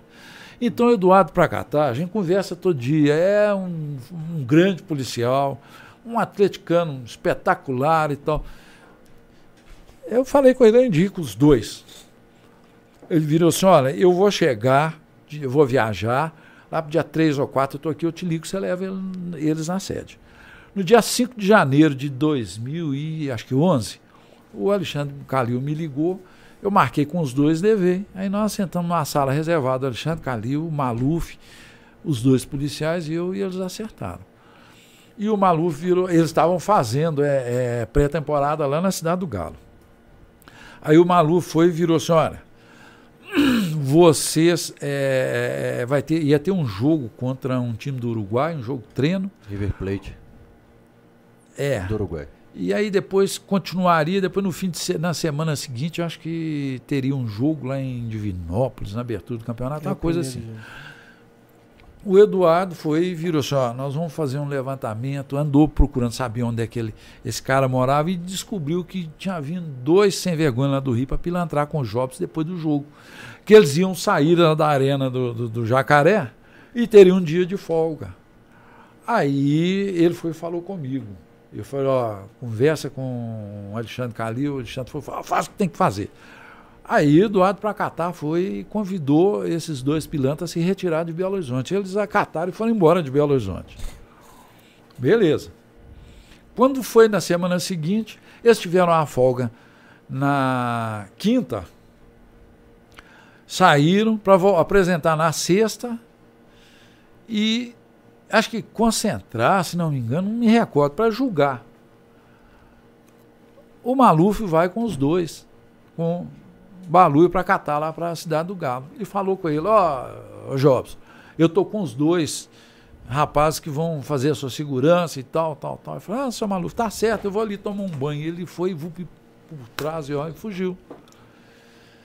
E aí a imprensa noticiou que o Dorival Júnior escalou, porque ele, ele, ele, ele sumiu e tal, sumiu correndo deles. Aí reapareceu, tomou aquela, aquele esporro básico que o Alexandre Calil costuma dar nesse tipo de gente e tal, e uma segunda oportunidade, só que daí uma semana ele falou, não vou me sujeitar a isso não. É, aguentar aquele aquele ser tão delicado de 1,95m, 150 quilos, deu um murro num cavalo, na cabeça de um cavalo da PM, numa briga no campo do Pitangui, jogaram, um PM jogou um cavalo em cima dele, ele deu um murro na, na, na, na testa do cavalo da PM, o cavalo desmaiou. E foi um bolo danado. O Jota falou, não dá para mim. Aí o Jota pô, pediu, pediu rescisão de contrato e foi embora. Mas acho que pegaram uma cachaçada lá do, na concentração, segundo reza a lenda, que o Jobson assumiu que nem era dele. Mas ele falou, ah, minha ficha já é suja, já eu vou assumir isso aqui. Ah, isso aí eu não sei não. É. Isso eu não sei, não. Eu sei que. então, os, tanto os que todo mundo sabe, quanto os que ninguém às vezes sabe, você vai lá e resolve os BO. Não, não, não. Isso aí foi na, na, em épocas passadas. E agora até que não. Até que não. Isso aí foi é que é período 98, 99, 2000, meu Deus do céu. É, 94. Não, essa época eu estava brigado no Atlético. Não, mas... Com o Afonso Paulino que Se eu falei, teve, você não... a cara uhum. aí, do Afonso Paulino. Não, não, eu me dou bem com o Afonso hoje, mas na época, pelo seguinte, quando minha, minha ligação com o Nelson Campos e família. Acho ah. que o ah. Afonso foi muito infeliz. E partiu para ataque, ganhou a eleição do, do Nelson. Partiu para ataques ao Nelson. O Nelson não merecia isso. Ao Elias Calil também não merecia isso. E aí o Afonso foi brigou comigo. E um dia me insultou e foi uma eleição do conselho em 92 e foi um pega para capar. E nós ficamos estremecidos. Depois, quando ele foi, ele perdeu a eleição Paulo Cury, ele viu que eu não era quem ele pensava. Nesse dia ele me insultou, eu vou te falar, eu saquei a arma para matar o Afonso. E foi uma correria, um coronel da PM tirou ele de lá, que era assessor dele, foi aquele rolo. O Atlético ia viajar para jogar pela Comembol, aí ele foi embora e nem voltou. Quando foi é, na eleição, é, houve muita conversa de violência. Tá? No dia do registro da chapa, correu o boato que o, o seu Joaquim Toy ia lá registrar a chapa do Paulo Cury, que ele seria sequestrado. Que isso? É. Aí eu, todo mundo com medo. Eu falei, gente, espera isso. Nós vamos lá. Eu peguei e fui com um companheiro meu, um policial civil, por sinal nem torce para o Atlético. Nós somos dois com ele lá, armado de metralhadora. Entramos lá dentro e falou, seu Joaquim, só vai registrar. Ele foi e registrou a chapa. Que isso, velho. E o, o, um pau mandado do, do, do, Afonso, que era um militar da reserva, ficou de longe olhando e tal, não registrou a chapa, nós fomos embora. No dia da eleição, o secretário de segurança à época, atleticano, foi e designou a gente para fazer a segurança especial lá e não teve jeito de barrar, eles não tiveram jeito de fazer nada. O Paulo Cury ganhou a eleição.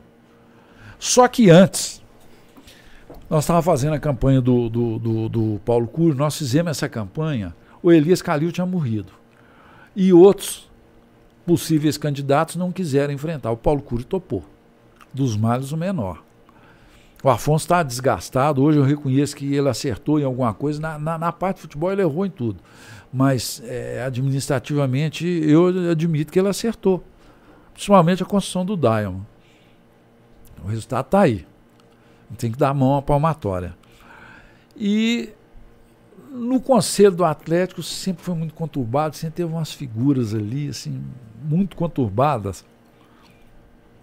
E dois deles não se definiam. Nós começamos a fazer eleição no princípio, a fazer a campanha no princípio 94. A gráfica do Aníbal Goulart era o comitê nosso. Então, quando foi a partir do mês de setembro, intensificou. Eu, todas as tardes, eu pegava o ex-presidente Nelson Campos, naquela época, ainda havia muito conselheiro é, nato, e os conselheiros natos eles eram fiéis, eram um voto de cabresto do Nelson. E todo dia eu pegava o Nelson, a gente fazia pelo menos duas visitas à tarde a conselheiros.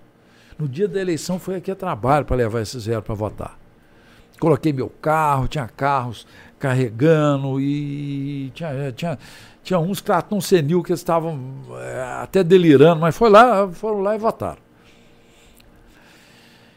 E eu via lá a turma que estava firme trabalhando, a Chapa, Jacaré, Edson Simão, o saudoso Geraldo Vieira, né, Aníbal Goulart, Joaquim Toia, Edson Dias e outros aí. Mas havia. A, tinha três conselheiros que apareciam lá e que. Eu falei, gente, cuidado. Por quê? Com de ligação que eles tinham com a administração. Eles se beneficiavam muito da administração. Até que, 15 dias antes da eleição, um desses conselheiros lá no Tip Top, ele pega e vê assim, eu ainda não decidi, eu vou decidir o que eu achar que é melhor para o Atlético. Aí quase que saiu pancadaria lá por conta disso. Só que na semana que eles viram que estava decidido, eles pularam para cá. Eu fui falei, gente, cuidado. São três, não vou falar nome não. Um foi até excluído do Conselho do Atlético, ele era eleito, ele foi excluído do Conselho do Atlético. Os outros dois são beneméritos. E eu sei que um desses conselheiros, aliás, dois deles, esse que foi excluído, que era eleito, e o outro, que é a benemérito, foram na sala do Afonso, conversaram com ele, aproveitaram que o Afonso foi ao banheiro e capiaram lá a, a, relação, a listagem do conselho do Afonso com as anotações de punho dele. Quem ele tinha certeza que era voto dele, quem ele tinha certeza que ia ser voto do Paulo Cury, quem ele tinha dúvida.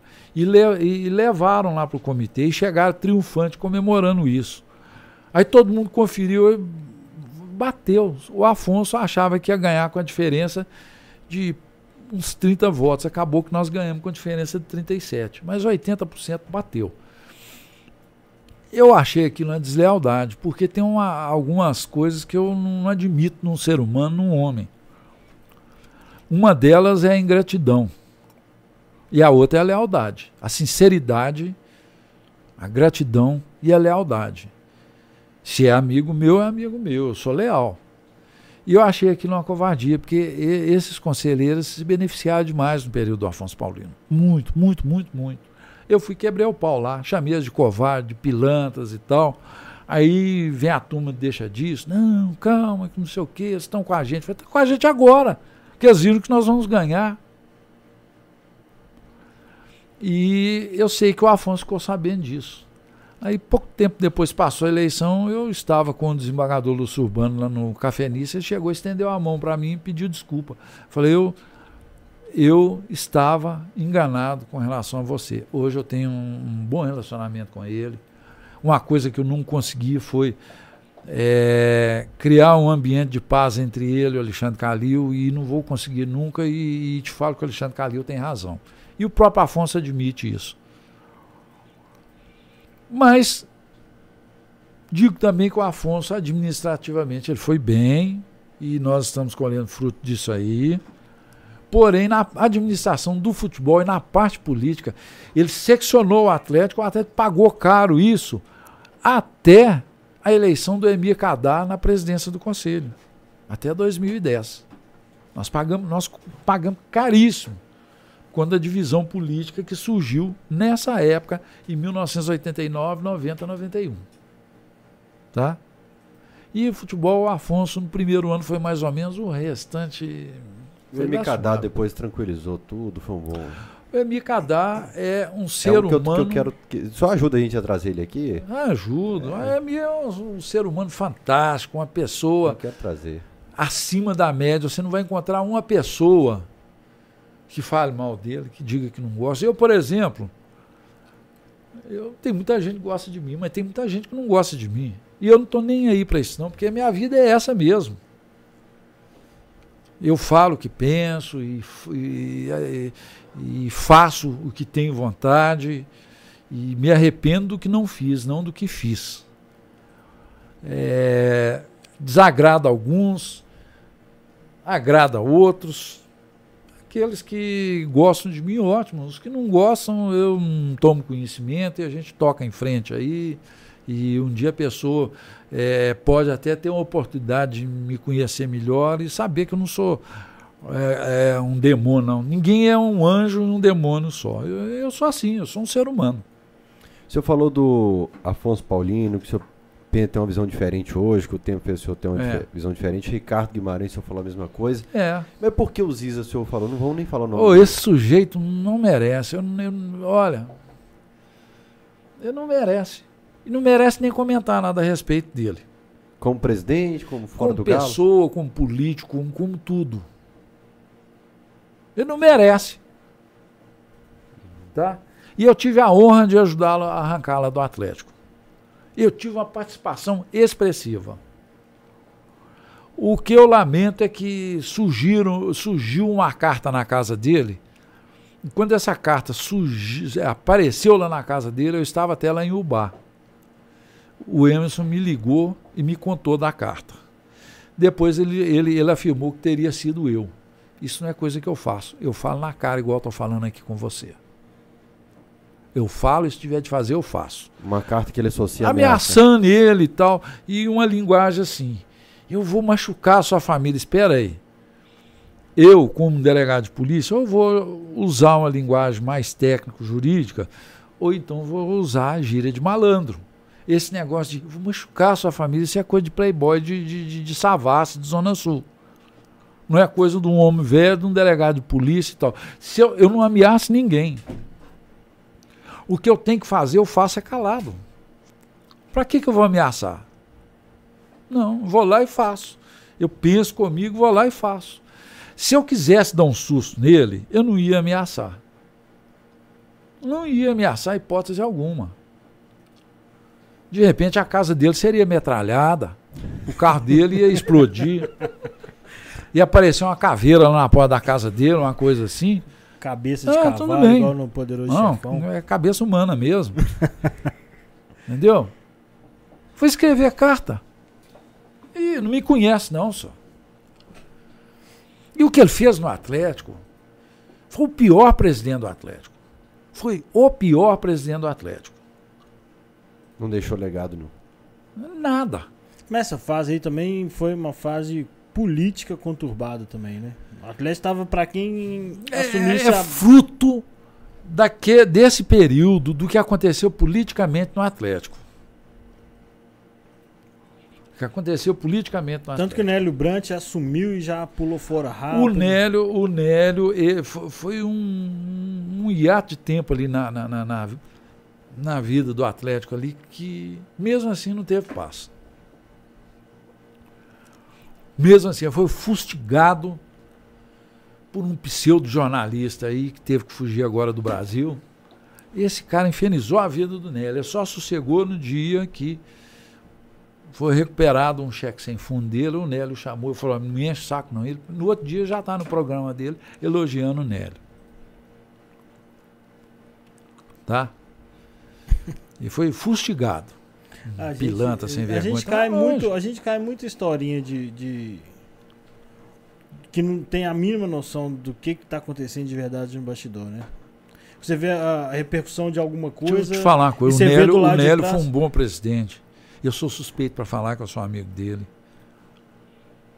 O Alexandre Calil, a meu ver, foi o melhor presidente que o atleta teve. Você teve o, Suelias, grande presidente, Nelson Campos, Valmir Pereira, todos eles, todos os presidentes do Atlético deixaram um legado desde o início do Atlético, desde Magival Mendes Leal, avô do meu amigo Toninho Leal. Cada um fez alguma coisa. Infelizmente, o Atlético é, é, teve um período aí que surgiu um outro clube aí, cresceu muito, porque faltou visão e coragem, audácia para enfrentar a era Mineirão. foi no período do Coronel Lauro Pires. Era um homem íntegro, honesto, um grande atleticano e tal, mas ele foi muito tímido. Eu achava que ele era o pior presidente da história do Atlético. Não por desonestidade, mas por timidez e medo. Logo veio o Betinho, Betinho ficou dois anos, ele começou a montar uma base de um time que depois é, recuperou a hegemonia em Minas e foi campeão brasileiro. E ele ele deixou até na mão do Nelson. Nelson foi um grande presidente, foi o primeiro campeão brasileiro, foi, foi um grande presidente. Aquele grande time que, que, que, que, encantou o Brasil inteiro, que só não conseguiu é, conquistar um título brasileiro e tal, foi ali, Betinho, doutor Fábio Fonseca, Betinho, é, Nelson. Começou a surgir ali com, com Simval como diretor, Alvinho, Zé do Monte, Barbatana, Zé das Camisas, Irineu, eles trabalhando, garimpando.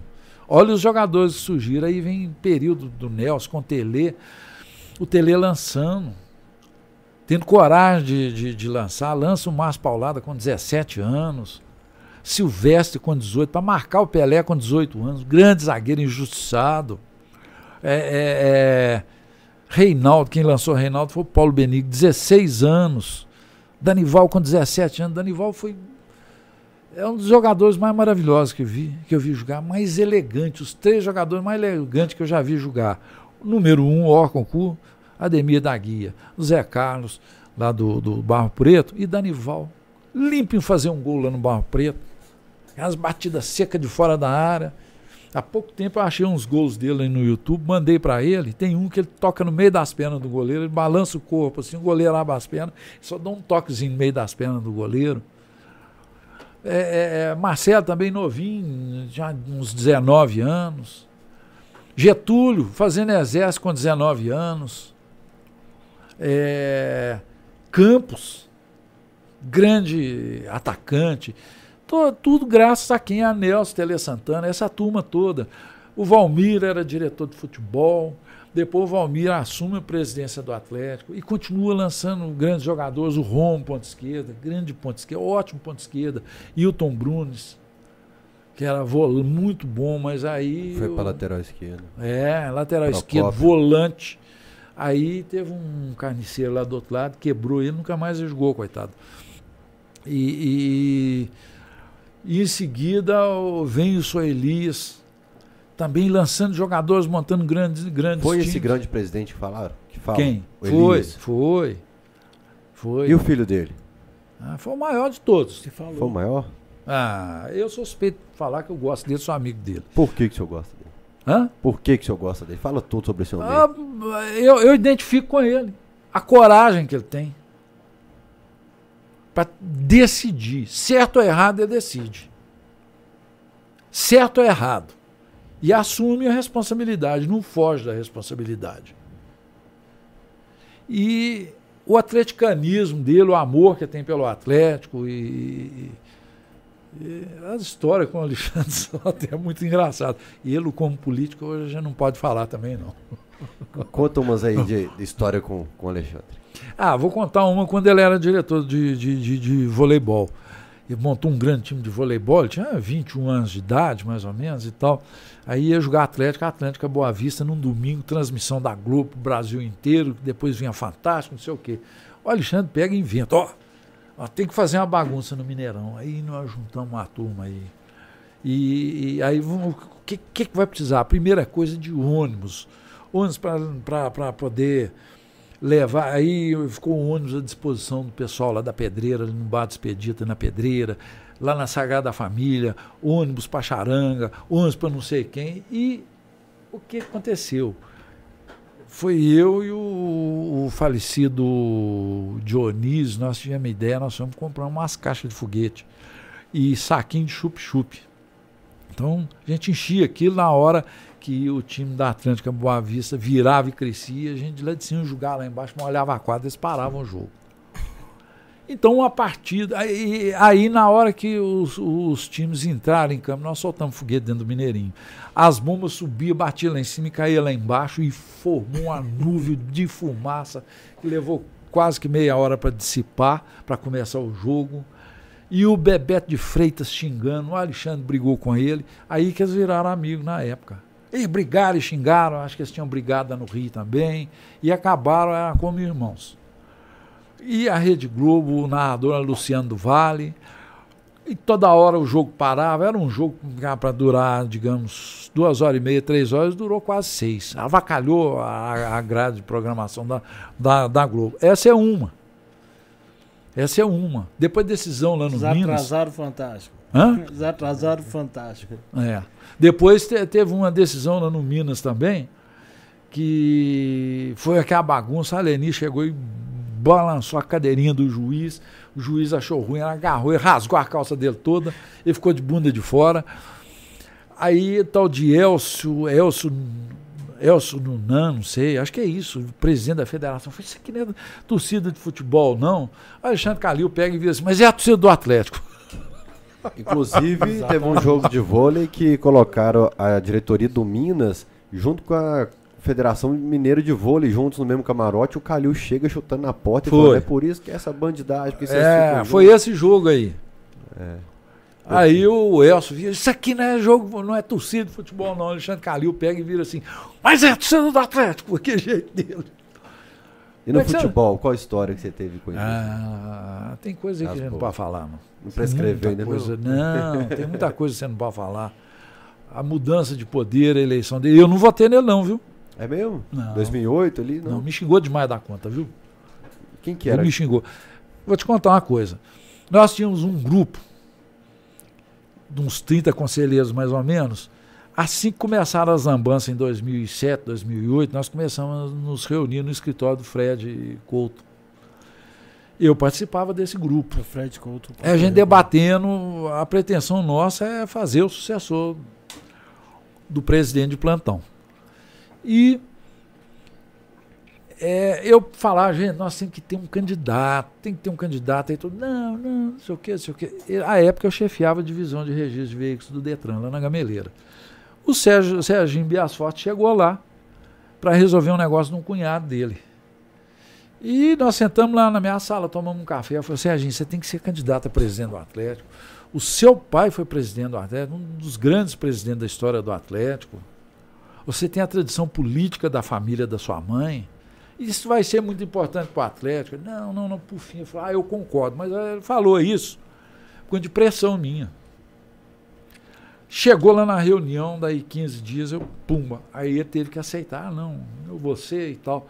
Mas ele imaginava que daí a eleição seria daí, acho que um ano e meio, quase dois, dois anos. Acho que é dois, ou um ano e pouco é, sugerir outro nome. Aceitou.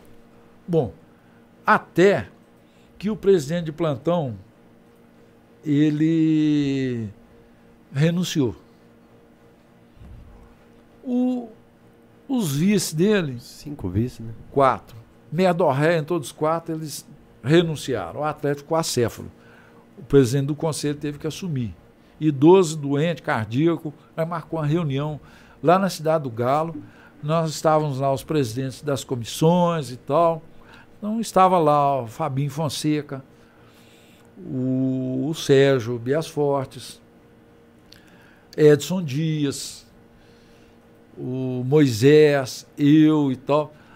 E nós chamamos também o Afonso Paulino, o, o, e nós não, quem chamou foi o Ardizone.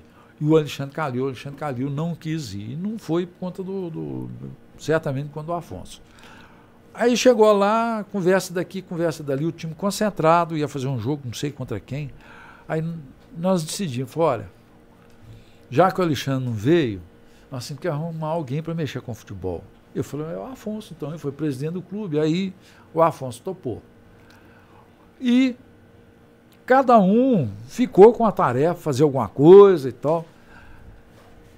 E nós decidimos lá, o Sérgio era nosso candidato a presidente. Por que isso? Porque o Alexandre Calil, depois daquela, daquela confusão lá no Mineirão, e que eu testemunhei tudo. E, e, e, eu nem entendi como é que foi aquilo. O, ele falou que nunca mais mexeria com política no Atlético. Um grupo de integrantes da torcida organizada procurou. Não, você tem que candidatar e tal. Ele pegou virou assim: ó, só tem um nome que pode liderar uma posição no Atlético, é o Cláudio Urte. Eu era chefe da delegacia de fútil de veículos. uma tarde, chegaram lá uns 20 representantes da torcida organizada e mostraram até a gravação. Eu a gravação do Alexandre Calil falando isso. Eu falei: ó, eu fico é, feliz e lisonjeado com, com a ideia do Alexandre Calil, mas eu acho que tem outros nomes aí. E entendi que ele nunca mais ia mexer com, com, com, com política no Atlético. E ele estava é, é, é afastado mesmo do clube. Ele foi lá, votou e tal na eleição, logo teve logo depois e tal, mas não participou de nada não. Depois ele, ele tentou emplacar o Saramago como presidente do conselho, perdeu. É, eu vi o desastre que a administração daquele, desse indivíduo aí que eu não gosto de falar o nome dele. E entendi que a gente tinha que escolher um outro nome. O Alexandre Calil seria o nome natural. Passou a ser o Sérgio. No dia lá da, da, dessa reunião lá na Cidade do Galo, o Sérgio topou. -me. Não, eu topo então. Só que nós saímos de lá, nós fomos surpreendidos com Roberto Abras. Alexandre Calil decidiu que vai concorrer à presidência do Atlético. Aí o Sérgio foi falou: agora não tem jeito, eu sou candidato. Nós teríamos uma reunião para mudar o estatuto do clube. No dia da reunião, ela foi, ela foi suspensa por determinação judicial, porque um 71 que tinha em Belo Horizonte, que foi candidato foi uma espécie de Nelson Tibal do, do Atleta. Todo, toda eleição ele é candidato de dois, três votos só. Esse cara entrou na justiça. E foi suspensa a reunião. Depois foi sanado o problema todo e tal, tal, tal, e teve a reunião, nós aprovamos a mudança no estatuto. Nesse dia o Alexandre Calil não tinha nem candidato a vice. Ele era candidato. E nós estávamos naquela. É, eu achava um absurdo atleta ter quatro vice-presidentes. Vice Você tem um vice-presidente só da República, um vice-governador. Vice é um só, a função dele é substituir o presidente. E eu enchi o saco dos membros que fizeram no, no, no novo estatuto, inclusive o, o, Geraldo Moura Tavares e o Fidelcino Pedrosa, que é delegado também, eles foram e adotaram, é um vice-presidente e tal. Se tivesse a eleição com o estatuto velho, eles teriam que, o Sérgio teria que ter quatro vice-presidentes e o Alexandre também. Como foi decidido que seria apenas um, o Sérgio foi escolher o Fred. O Alexandre estava naquela pensou no Roberto Carvalho. O Roberto não era sócio do clube, ou não é, não sei.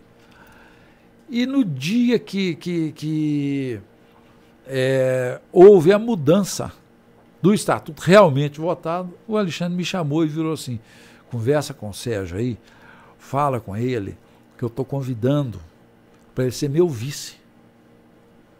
Eu sei que vocês são amigos e tal. Eu falei, eu vou conversar e virou assim, fala com ele, que nós vamos fazer uma parceria boa. Eu fui chamar o Sérgio, o Sérgio foi e virou assim, não, agora não, não sei o quê, não sei o quê. Eu falei, topa, Sérgio, topa.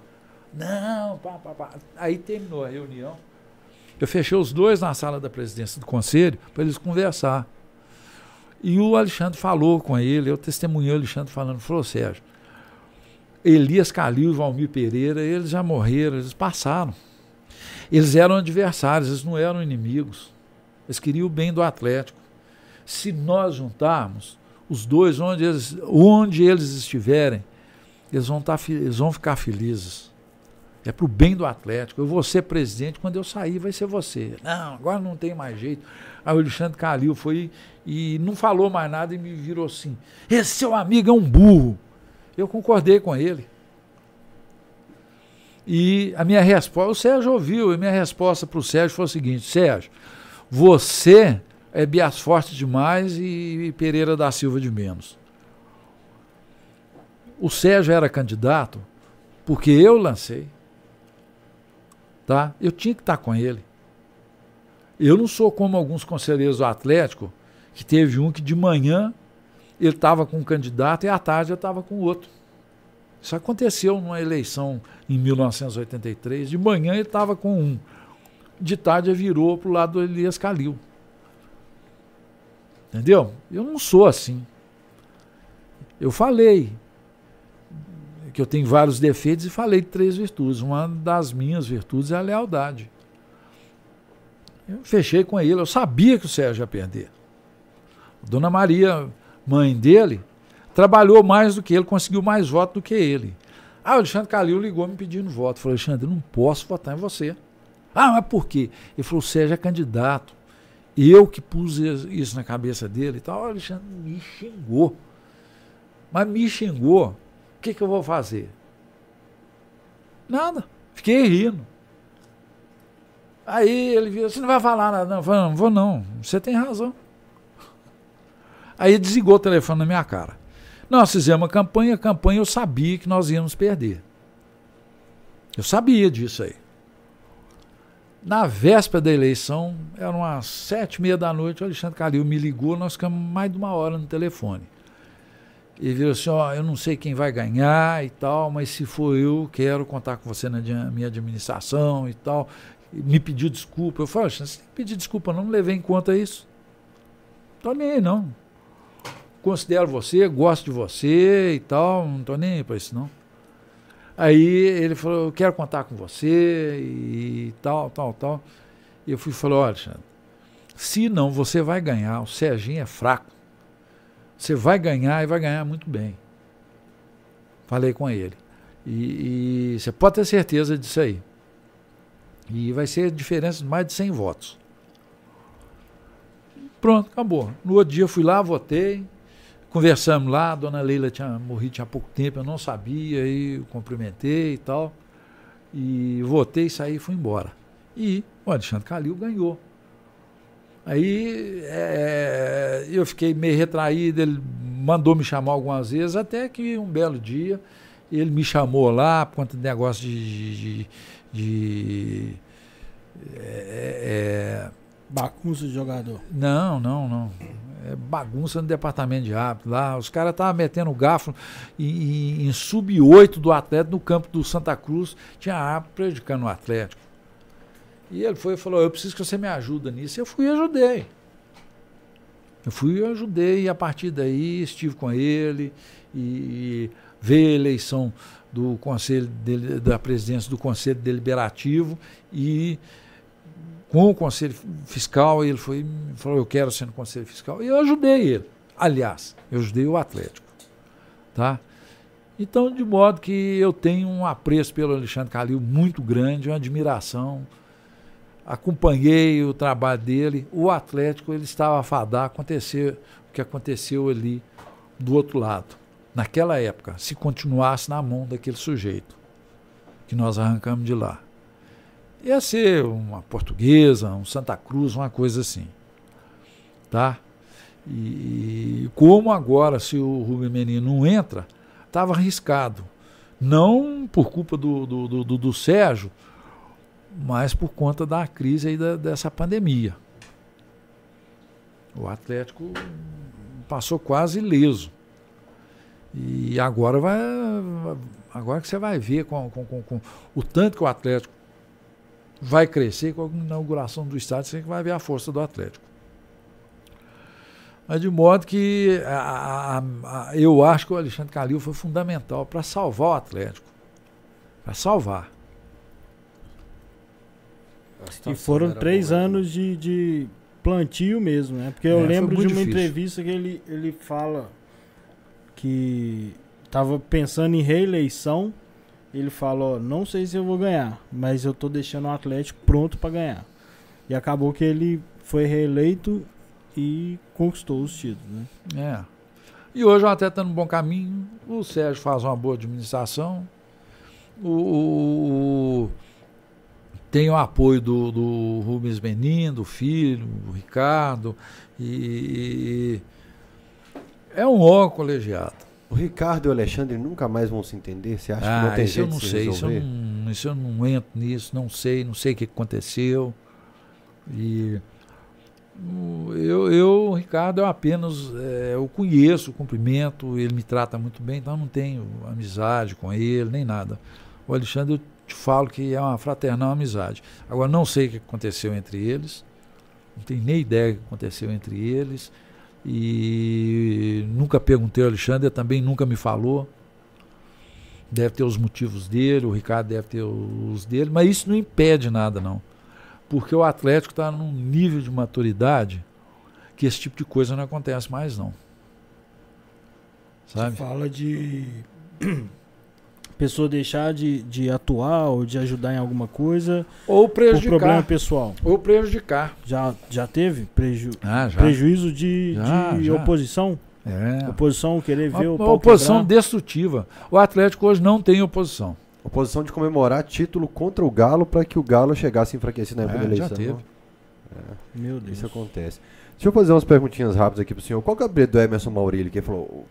O delegado não contou. O Emerson Maurílio falou que tem um apelido. E falou: o delegado contou meu apelido aí, não, né? O Não, senhor lembra? Não? não falei o nada. não. apelido? Por quê? O Emerson Fala. falou que tem um apelido que o senhor sabe que ele não. Perguntou se o senhor De quem? Do Emerson? Do Ele tá Emerson Maurílio. praticamente Não, pedindo não. pro senhor falar. Ó. É, ué, eu tô querendo saber porque o Emerson apagou a mensagem aqui que o Emerson falou que tem um apelido.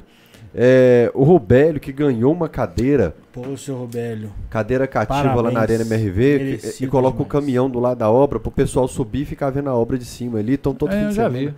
Então, seu Rubélio, feliz demais o senhor tá acompanhando e feliz demais porque o senhor ganhou a cadeira. Muitíssimo merecido. Quem quiser comprar a cadeira na Arena MRV com o meu código, com o meu link, vai visitar a obra comigo à noite. Ó, o primeiro que comprar vai visitar a obra comigo à noite lá, beleza? O que, que você tá reclamando aí, diretor? Ele falando que você tem que pagar um jantar pra Homem de pessoa. zica, você vai levar os caras à noite na Não, vou levar e vai ser abençoada a obra. E, e quem. Aí, ó, vai cuidar com seu equipamento aí, ó. E quem comprar a cadeira com o meu link vai participar de promoções exclusivas também. Inclusive, vem algo muito grande aí, beleza? Compra com o código e o link do Fael. Ô, Fael, é, eu, eu tenho uma pessoa lá em Carmópolis, de Minas, que eu quero mandar um abraço. Não sei, eu acredito até que não esteja nos assistindo. É o Nelson Silva. É um dos atleticanos loucos que tem lá na cidade. Ele tem um galo adestrado, inclusive o Sérgio Coelho, que é que ele, ele tem muita vontade de conhecer o, a arena. E o Sérgio Coelho falou comigo. O Sérgio Coelho é praticamente conterrâneo nosso, porque ele é de Crucilândia. Crucilândia é, pertence à região metropolitana da Grande Carmópolis de Minas, né? Crucilândia, é, é, é, é, Passatempo, Itaguara, Carmópolis. Conheço. Então ele foi, o Sérgio falou comigo, ó, eu, eu mostrei vídeo do Nelson com esse galo, um galo adestrado, um galo preto e branco, bonito, adestrado, sabe? Leve lá no estádio. Então eu quero aproveitar, mandar um abraço pro Nelson. Se ele não estiver assistindo, a turma aí, os amigos, o Douglas, meu primo, o Thiago, meu primo, outro aí, fala com ele que eu estou mandando um abraço para ele também. E deixa eu resolver um- uns problemas aí que estão agarrados, pessoais e de serviço, nós vamos marcar para Que poder que é um- levá-lo lá. O que, que é um galo adestrado? Você fala, canta e canta, bate, É, bate ele, a- ele, ele- ele anda, ele, ele marcha, ele, você precisa de É ver. legal. eu, depois eu vou te mandar Vai o que vídeo. levar como atração pra arena, pô. É, ué. Dá Que ideia aí. isso, velho? marcha, o galo marcha. Que É. isso, cara. Deixa eu ler uns recados aqui. Deixa eu ler um recado de 50 reais do Marcel Goulart. Falou, melhor live da história do Cachorrada do Camisa 12. Sensacional. Superchat por mais entrevistas como essa. Parabéns a todos. Valeu demais, meu velho. E depois é, a gente tem o hábito de colocar nome de prêmios de jogadores do Atlético. E, o Troféu Tele Santana, Guará. Já teve o prêmio Mário de Castro, o troféu Mário de- Castro, que teve, eu já falei isso, Cafunga. Teve o troféu Cafunga. E diz que até a Rua da Toca tem nome de filho de ex-presidente do Cruzeiro. É, a, a, a- ali aquela imediação, aquilo ali era a Fazenda Olhos d'Água. Ela pertencia ao coronel Joaquim José dos Santos, que era pai de Joaquim Toy, Joaquim José dos Santos é, Júnior, e que é pai do Joaquim José dos Santos Neto, que também é meu amigo, mora na Suécia, conselheiro do Atlético. Aquilo tudo ali era a fazenda dele. Na inauguração de Belo Horizonte, ele morava em Cachoeira do Campo, ele vendeu a fazenda dele comprou uma grande fazenda ali. Então, parte da Lagoa da Pampulha, Bar Céu Azul e alguns bairros ali naquelas imediações estavam dentro da fazenda deles. Eu sei que eles compraram é, o, o, aquele terreno ali e construíram é, aquela, aquele centro de treinamento. E por ser de é, ter sido de gente do Atlético, ali é cheio de, de, de, de ruas com nomes de gente do Atlético. Por exemplo, a rua de entrada ali, o nome dela é a rua Adolfo Lipe Fonseca, é filho do Dr. Fábio Fonseca. Ele morreu jovem, teve um, uma doença assim fatal, morreu jovem na década de 70 e deram o nome.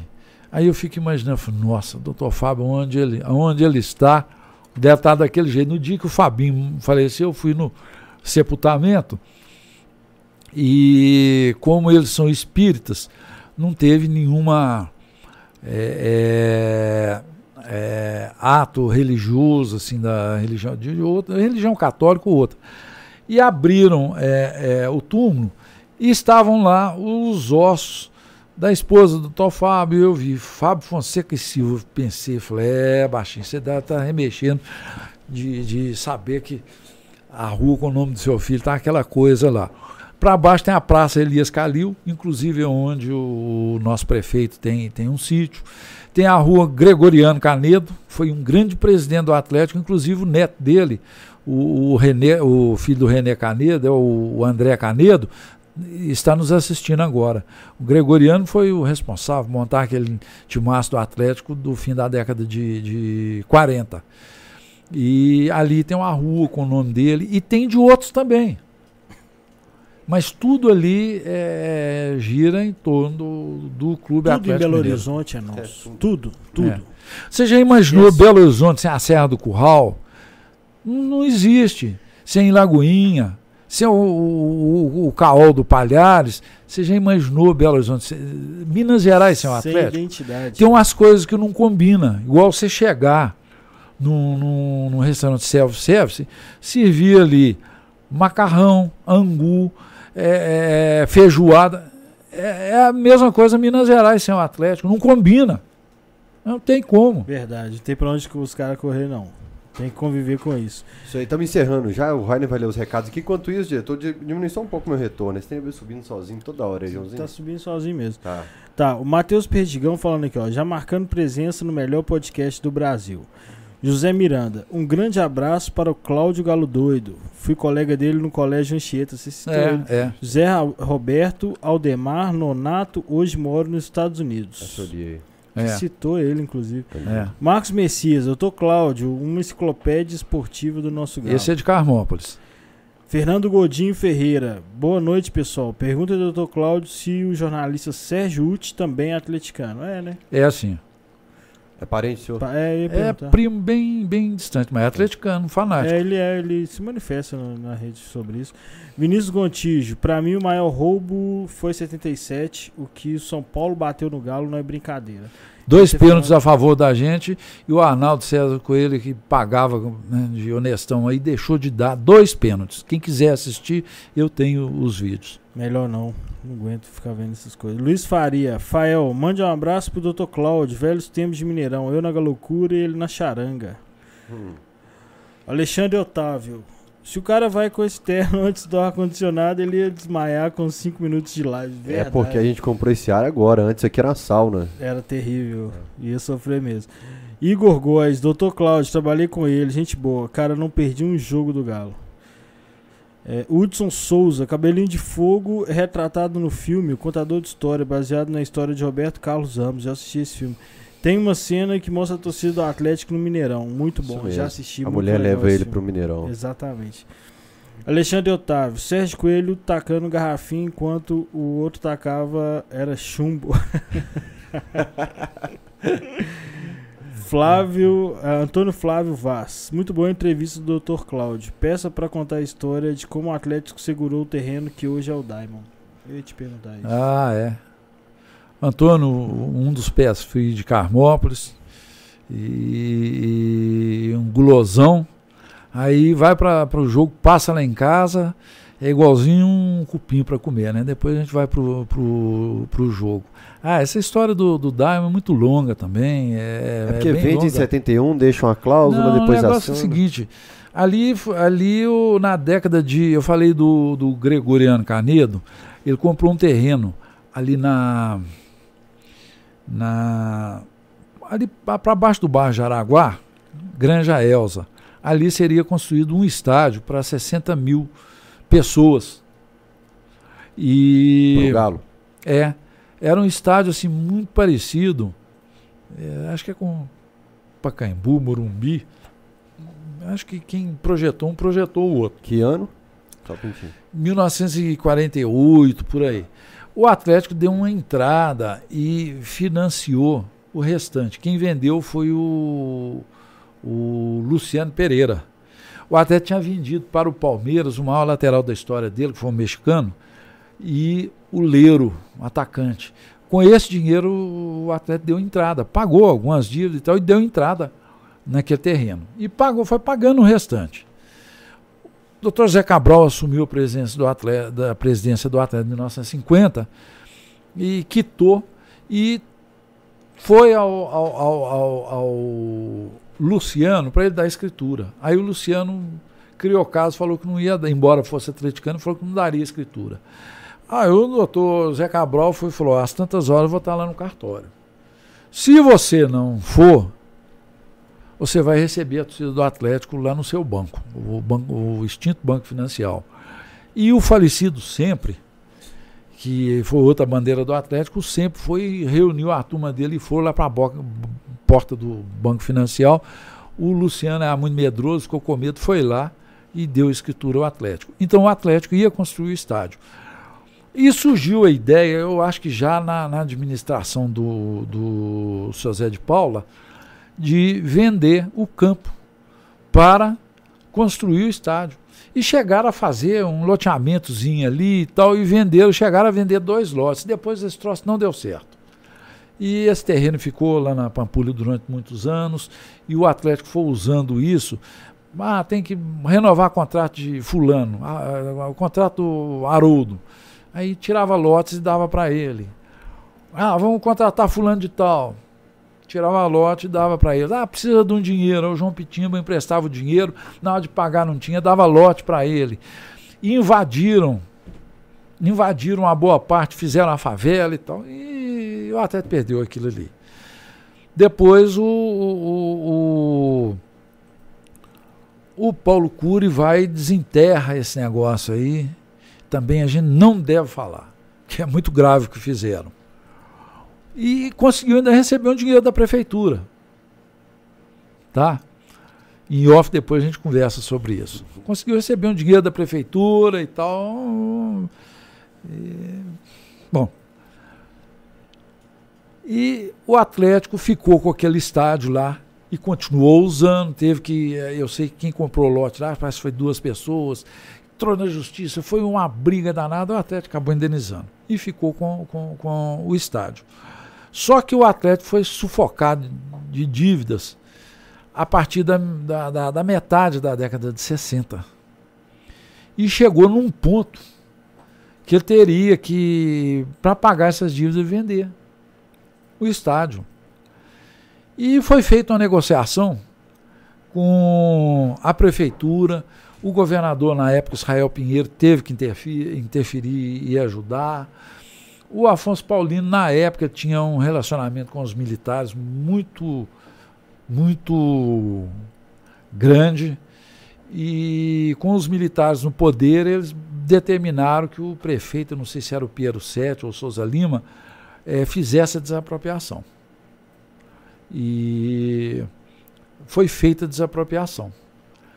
O Nelson Campos assumiu a presidência e uma das condições é que o dinheiro entrasse para pagar as dívidas. E ele assumiu e ele pagava um mês de salário é, é, de janeiro de 1969 e janeiro de 1970, que o salário estava atrasado há um ano. E o, a, o Exército colocou um major como interventor. O dinheiro não entrou no Atlético. O Atlético apresentava as dívidas e esse major aqui resgatava e pagava. O, a padaria Martini, o Atlético tinha uma dívida muito grande com a padaria Martini. E quando apresentaram a, a nota lá, o major queria mandar prender todo mundo. Por quê? Eram 50 mil pães, 10 mil litros de leite. Ele, ah, isso é roubalheira e tal. Aí foram explicar, falei, não é, até tem cinco anos que está comprando lá e não paga e tal. Aí acertou tudo. E isso aí teve que ser votado, um projeto votado na Câmara, tudo legal.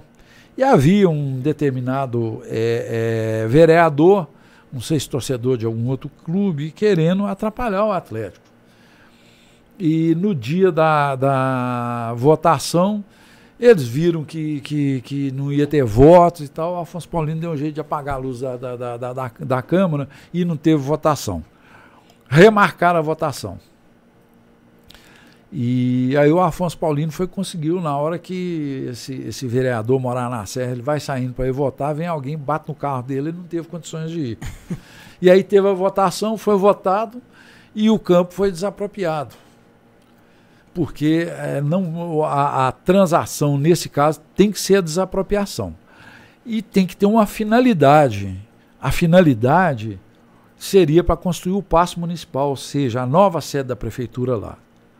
Porque não, você, o ente público não pode fazer uma desapropriação. Ah, vou desapropriar esse prédio aqui. Não. Tem que justificar, tem que ter uma destinação. E no caso seria a construção do, da, da nova sede da prefeitura. Feita essa desapropriação, tá, a prefeitura, o Atlético passou a usar a Vila Olímpica, já em 1970, ela em construção só tinha um campo, tudo improvisado, passou a usar, lá só foi inaugurado em julho de 1973 pelo Nelson Campos. E a prefeitura entrou lá e arrancou o, as traves, não, acho que não arrancou as traves, não, arrancou o gramado e tal. Ali eles faziam futebol de caminhão, de carreta. Depois passou a fazer. É, é, o que, que foi, hein? Eles foram inventando, depois colocava, é, acampava circo, até que fizeram é, a, a é, Praça do Lazer, Campo do Lazer. Campo do Lazer.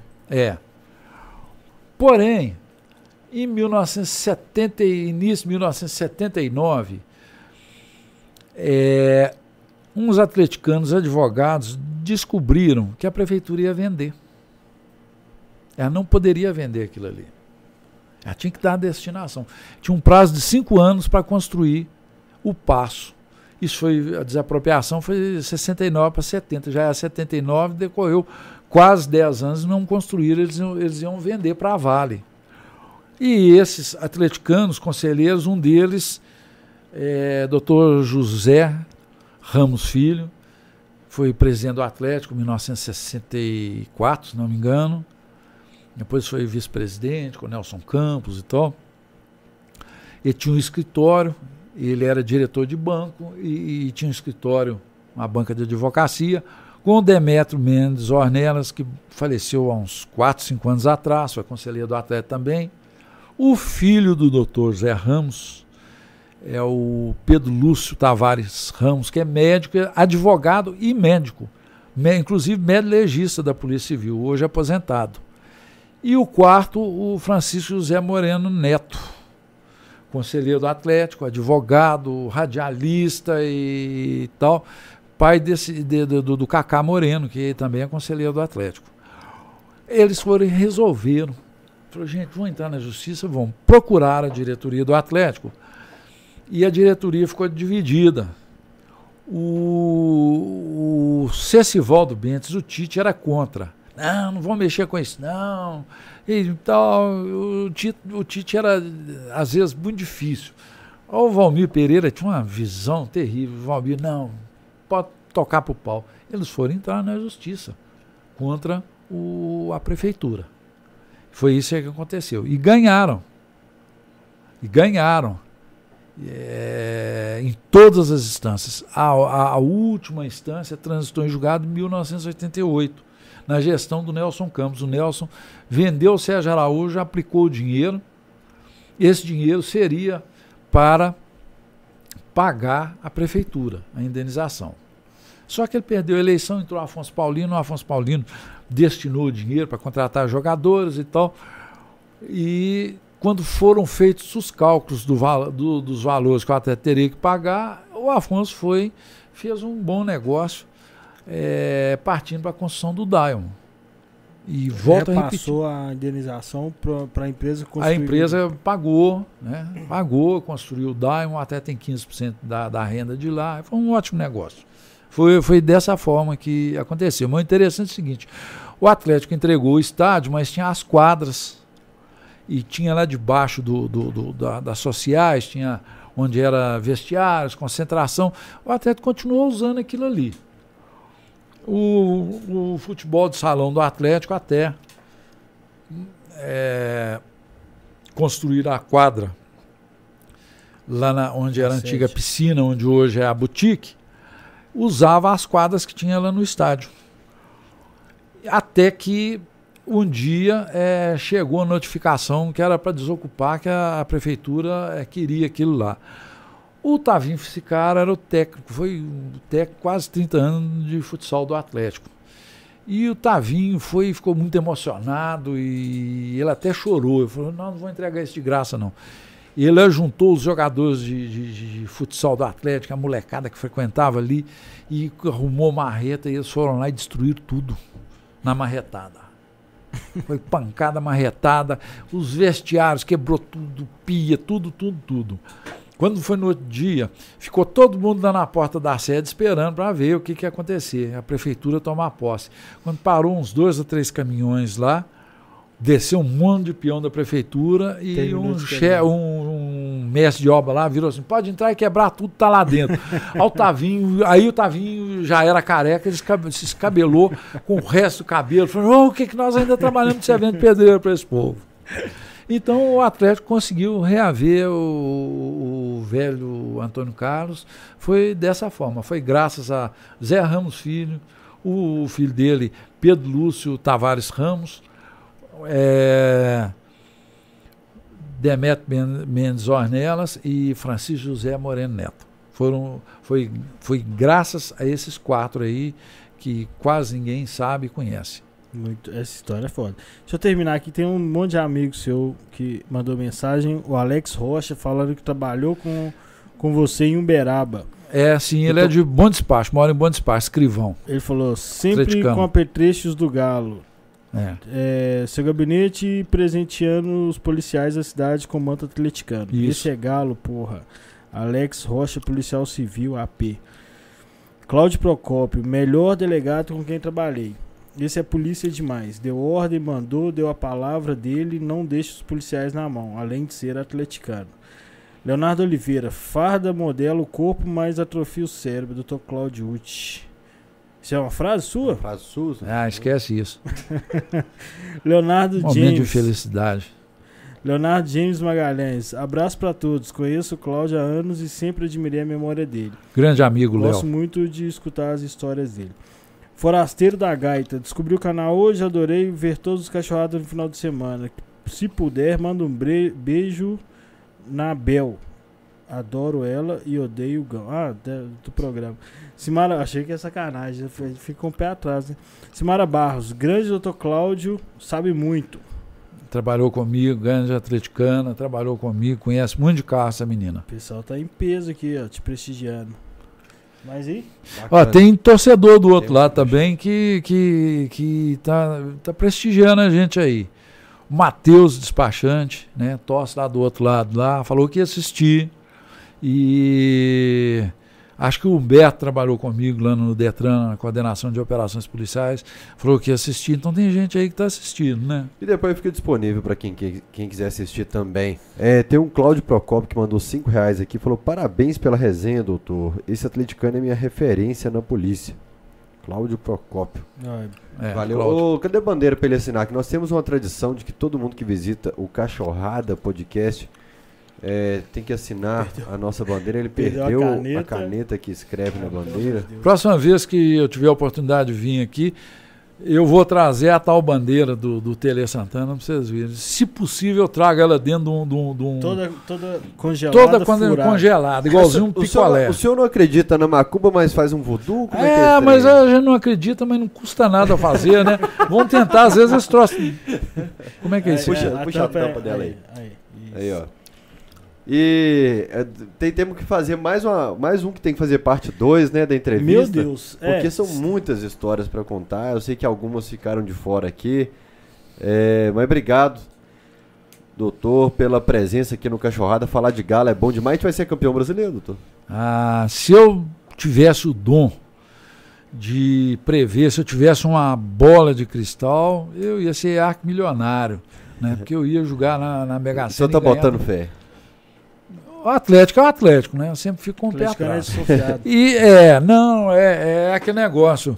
É, gato escaldado tem medo de água fria. Exatamente. E outra coisa, o Atlético foi vítima é, de apito na década de 70, regime militar, porque os militares eles pegaram pesado conosco. Quanto de posicionamentos do Reinaldo, de outros, mas principalmente do Reinaldo. Pegaram pesado. Né?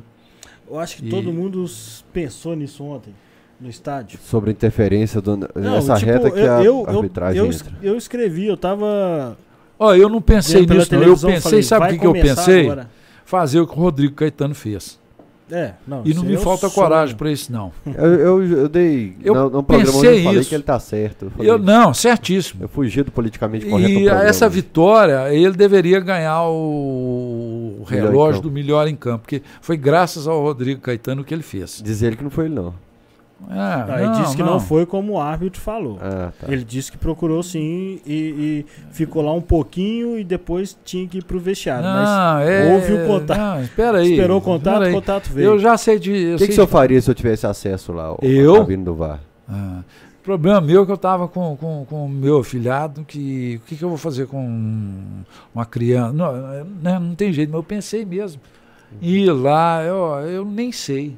Ah, mas eu não Eu, eu, eu, quando, quando eu fico com raiva, eu, eu, eu saio da razão, eu nem sei o que, eu faria, eu de- deixaria de fazer. Mas, Mas a acho? vontade é de arrombar a porta a pontapé e quebrar tudo neles.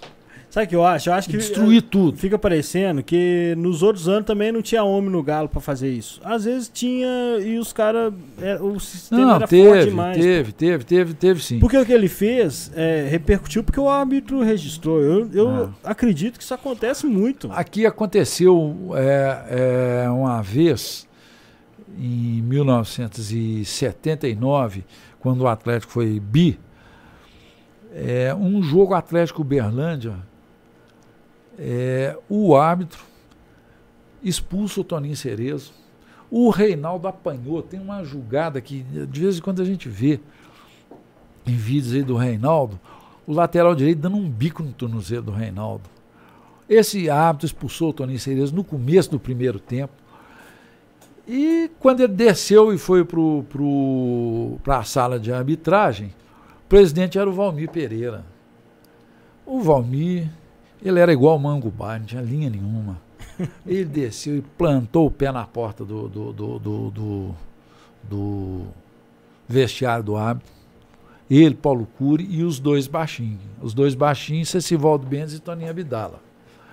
Aí a gente fica, fica gozando neles. Ah, já imaginou os dois baixinhos é, é, é, arrombando a, a porta lá. Ah, ele não consegue arrombar a porta da casa do cachorro. Ele tá quando o tamanho, a gente zoando eles, né? E o Valmir pegou, esfregou ele na parede e falou: seu pilantra, seu isso, seu filho daquilo. Se o atleta perder, que tá, tá, tá, tá, tá, tá, tá. E ele afinou, até ganhou o jogo. O Atlético ganhou o jogo. Tá? E ele, ele teve a coragem necessária para fazer o que precisava, precisava ser feito, porque estava armado lá para o outro lado. Foi o, o ano que deu aquela decisão, aquele jogo que eu disse que. Guarani. 12 de, de, de setembro de 79 do, do, do, do Guarani. Sabe?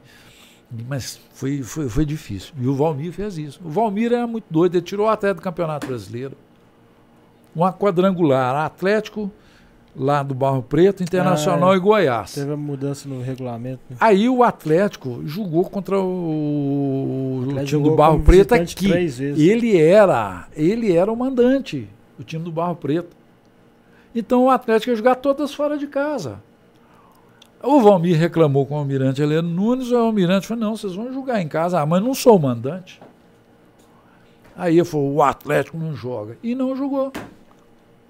E não jogou. Ah, o Valmir era desse jeito.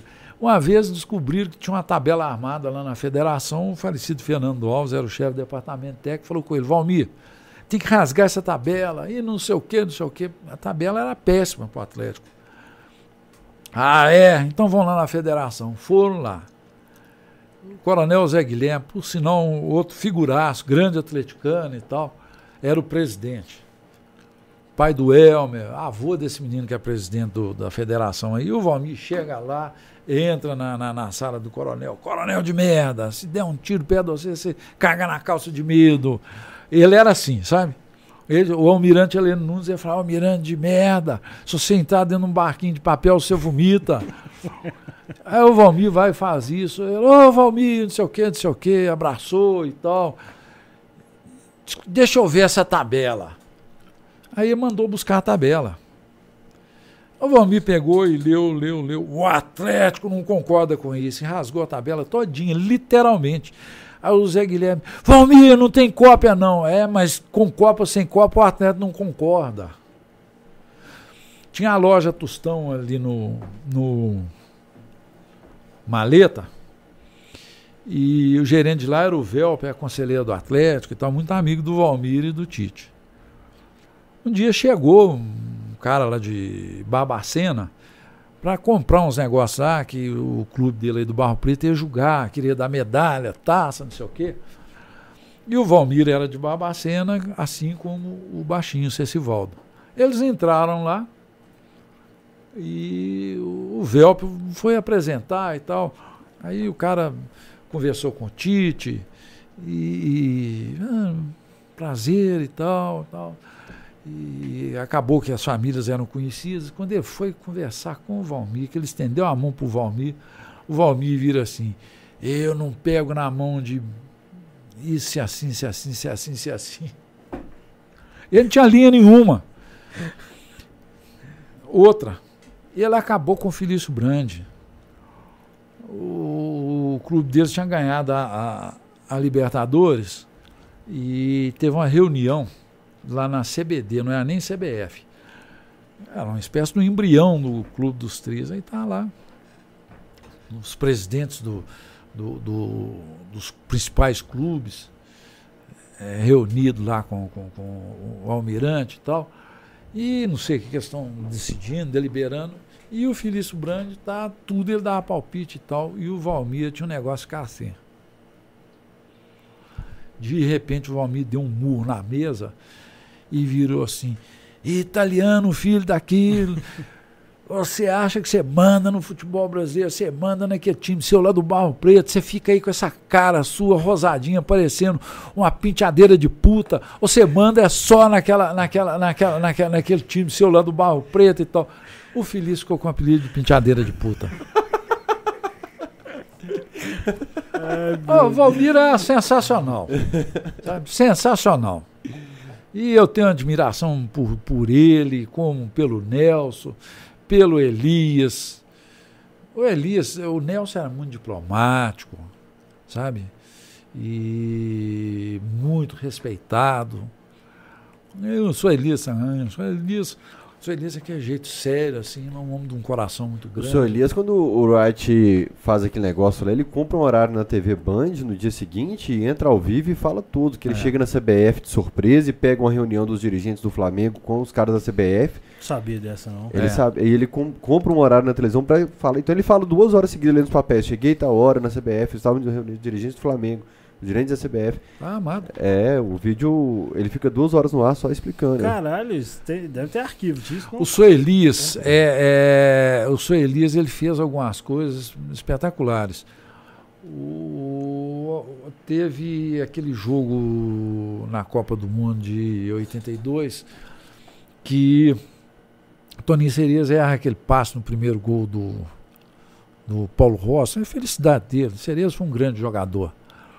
Uma infelicidade, assim como outros falharam, o Júnior falhou, deu condição no, no, no, ao Paulo Rossi no último gol e tal. Você não pode crucificar, é coisa do, do, do futebol. Você vai crucificar o Hulk? Não pode, em hipótese alguma. Por conta do pênalti que perdeu. Bateu ah. muito bem. Ali foi uma questão de sorte. E tinha uma novela na Globo que nessa novela tinha um cara lá, um ator, um personagem dele era um jogador de futebol. O sonho dele era jogar no Corinthians, não sei o quê, e tal, tal, tal. Aí saiu um comentário, um comentário desairoso sobre o Toninho Cerezo. Na novela? Na novela. Acho que da mãe do personagem, ou o pai falando com o filho, do, né? O Elias simplesmente viu aquilo quando foi no outro dia, foi para a Vila Olímpica e proibiu a Rede Globo de entrar lá. E já mandou avisar a Globo que ela estava proibida de entrar nas dependências do Atlético e transmitir jogos do Atlético. Eu sei que esse troço deu uma repercussão que o Roberto Marinho ligou para ele e falou que precisava conversar com ele. Ele falou, doutor, não tem nada que tratar com o senhor, não. Se eu mandar meu avião aí, buscá-lo, o senhor vem aqui no Rio para a gente conversar? Eu falei, vou sim. Aí acertou com ele o avião do Roberto Marinho, veio, o senhor Elias entrou no avião, foi para o Rio, foi lá, reuniu com o Roberto Marinho, ah, o que está acontecendo? Aí ele foi falou. Aí o Roberto Marinho assistiu, falou, o que, que o senhor está querendo para a gente resolver isso? Eu falei, quero uma retratação. Exigiu uma retratação da Globo dentro da novela. Daí, dois ou três dias, o personagem vai lá, elogia o Cerezo, que ele era bom, que era isso, que era aquilo, que não sei o quê, tá, tá, tá, tá, tá. Foi dessa forma. Aí, depois que houve a retratação, ele autorizou a Globo. Isso em que ano? 1982. Com a da Copa. Hã? Eles Após a Copa. Colocaram nas costas do, do Cerezo. É. é. E eu sou Elisa, era. era, era e, e a relação dele com o Cereza era meio que amorosa também, porque teve um jogo que o Cereza falou que era o último dele, do, do Serra Dourado, que era o último dele, que já tinha cumprido o contrato, ele falou, não, ficou lesionado tanto tempo, tem que jogar. Depois ele quis ir.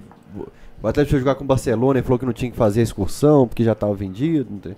É, tem. É, teve uma, assim, uma, uma, os entreveros. umas coisas assim, mas os jogadores gostavam muito do Suelias e o Suelias gostava muito deles. O Éder, o Éder é muito doido. O Éder foi um grande jogador mas não tinha juízo nenhum. Te deu trabalho não, né? Não.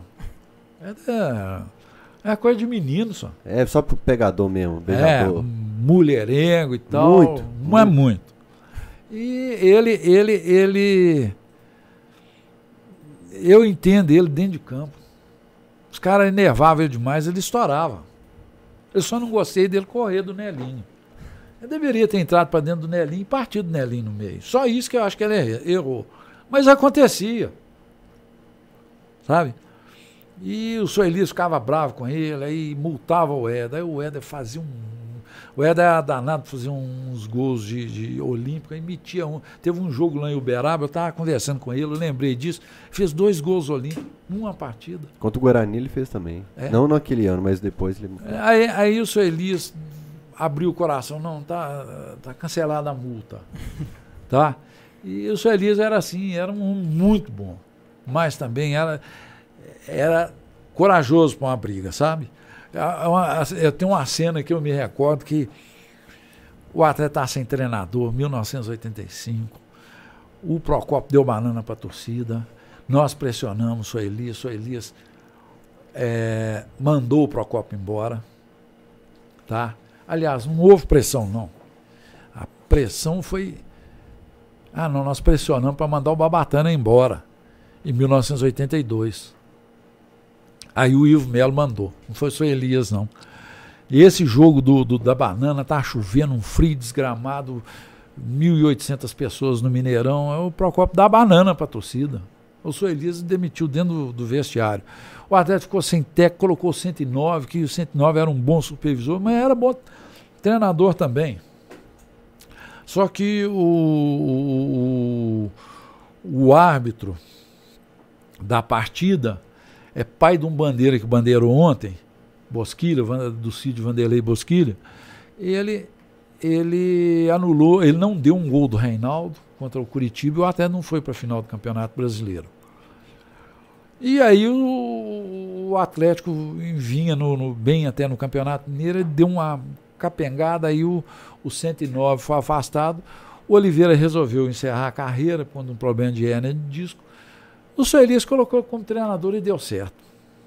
Aquele ali, ele encarnou a mística mesmo do Atlético.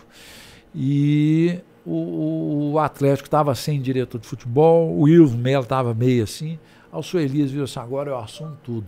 Aí passa no, nos programas esportivos, o Soelias chegando lá na Vila Olímpica, passa a imagem dele passando, cara, ele é magrelão, altão, ele devia ter quase dois metros de altura, aquelas passadas largas assim, mas muito engraçado, sabe? Ele chegando lá, e todo mundo devia estar pensando assim, nossa senhora, o que esse homem está falando com os jogadores? E deu certo. O Atlético é, enfileirou várias vitórias e tal, e chegou com o outro lá na final e o Paulinho quis fazer aquele gol maravilhoso e foi, foi campeão mineiro. Então o São Elias foi espetacular, sensacional. Eu gosto dessa história do Oliveira, que era jogador, ele lesionou e tal, e assou com o treinador. Eu reencontrei lá no, no Uruguai com a delegação do Atlético. E o Belmiro me chamou e viu, você conhece aquele ali? Eu falei, claro. Oliveira, aí nós fomos conversar. É a mesma coisa. Aí Éder, Oliveira, Belmiro, Marcos, eu. E eu comecei a lembrar, e o Oliveira, uma resenha. Ele contando, o Éder conta um caso dele, que tinha um cara lá, na, lá da Holanda que estava dando porrada demais no Reinaldo. Aí o Oliveira enfiou o dedo na boca dele, quase que rasgou a boca dele. E toda a gente achando engraçado. Depois o Oliveira contou que teve um beck aí do, do outro lado também, que tá dando o Reinaldo, ele foi no cara, o cara pôs o dedo na cara dele, quebrou o dedo do cara. Foi plaf no dedo do cara. E eu peguei, fui e lembrei dele uma também. O, Atlético ia jogar contra eles. É, pelo Campeonato Brasileiro. Esses gols estão no, YouTube. A semana inteira o Neuber Soares passou falando que ia ganhar o jogo em cima dos dois velhos do Atlético, que era o Nelinho e o Oliveira. E o Oliveira se referia ao Oliveira de o beck da, da, das barbas, da barba longa e da cintura dura. Sabe o que aconteceu? O Atlético ganhou 2 a 0 Primeiro gol, Oliveira. No finalzinho do jogo, uma falta no Reinaldo, Vionelinho e solta um pombo sem asa, 2 a 0 Nós ganhamos 2 a 0 com os gols dele. E o Neubel enfiou a viola no saco e teve que aguentar a gente. E nós ficamos naquela resenha, foi um troço assim sensacional. É ótimo. Bacana, bom. História demais. O que, que, foi, diretor, que você me acionou aí? O seu microfone tá na mesa aí, tá por cima. Tá aí. Ele faz eu comprar, doutor, os é. equipamentos e depois não usa os equipamentos que ele pede para comprar. É não, porque a gente tava para encerrar, mas apareceu um cara aqui pedindo para contar um caso aí que tá no celular do Heine, que é Atlético Botafogo, jogo da moedinha, tem alguma coisa em especial? 67. Tem, doutor Fábio Fonseca. É, foi. Foi, foi o jogo que ele picou o buquê de flor? O negócio foi o seguinte, o Atlético foi jogar lá, no, lá contra o Botafogo, esse, o Botafogo é muito nojento. Mas muito, muito, muito. E tinha um timaço, né? Paulo César, Gerson, e o Gerson era carcaço de bola, mas assim, cara, detestável.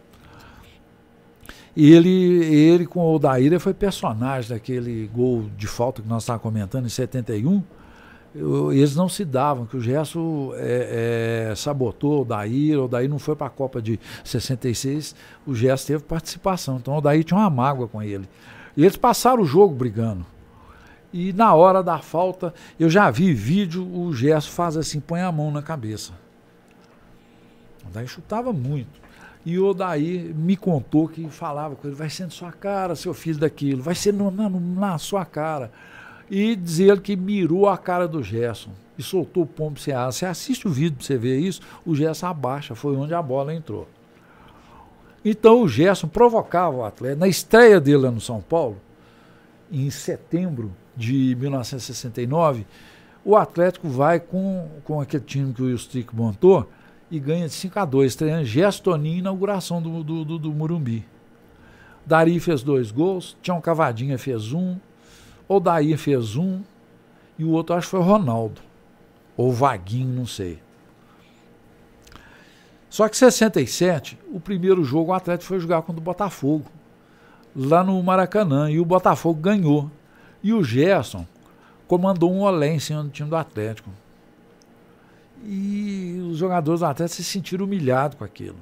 O segundo jogo, é, uma semana depois no Mineirão. É, é, é, o que é essa a Taça Brasil, o que é essa Copa do Brasil? Que eles resolveram é, é, é dar, dar como é que fala? o status de campeonato brasileiro. E o Atlético tinha um volante chamado Bianchini. Ele jogou no Botafogo, jogou no Vasco, depois foi pro Vasco. Ele é do Rio, já morreu. E o time do Atlético pegou o Botafogo. Mas foi porrada, mais porrada que não acabava mais. Esse Bianchini deu um, o Bianchini fez a, o gol da vitória do Atlético, o Atlético ganhou de 1 a 0. E ele deu uma entrada nesse cara, num volante do Botafogo chamado Carlos Roberto, abriu a perna dele. Pelo regulamento, teria que ter um, um, um, terceiro jogo que seria no Mineirão e o Botafogo deu merda réia. Eles ficaram com medo de julgar, porque na época a torcida do Atlético era muito feroz. Era muito temida, muito feroz. E o time do Atlético estava muito bravo.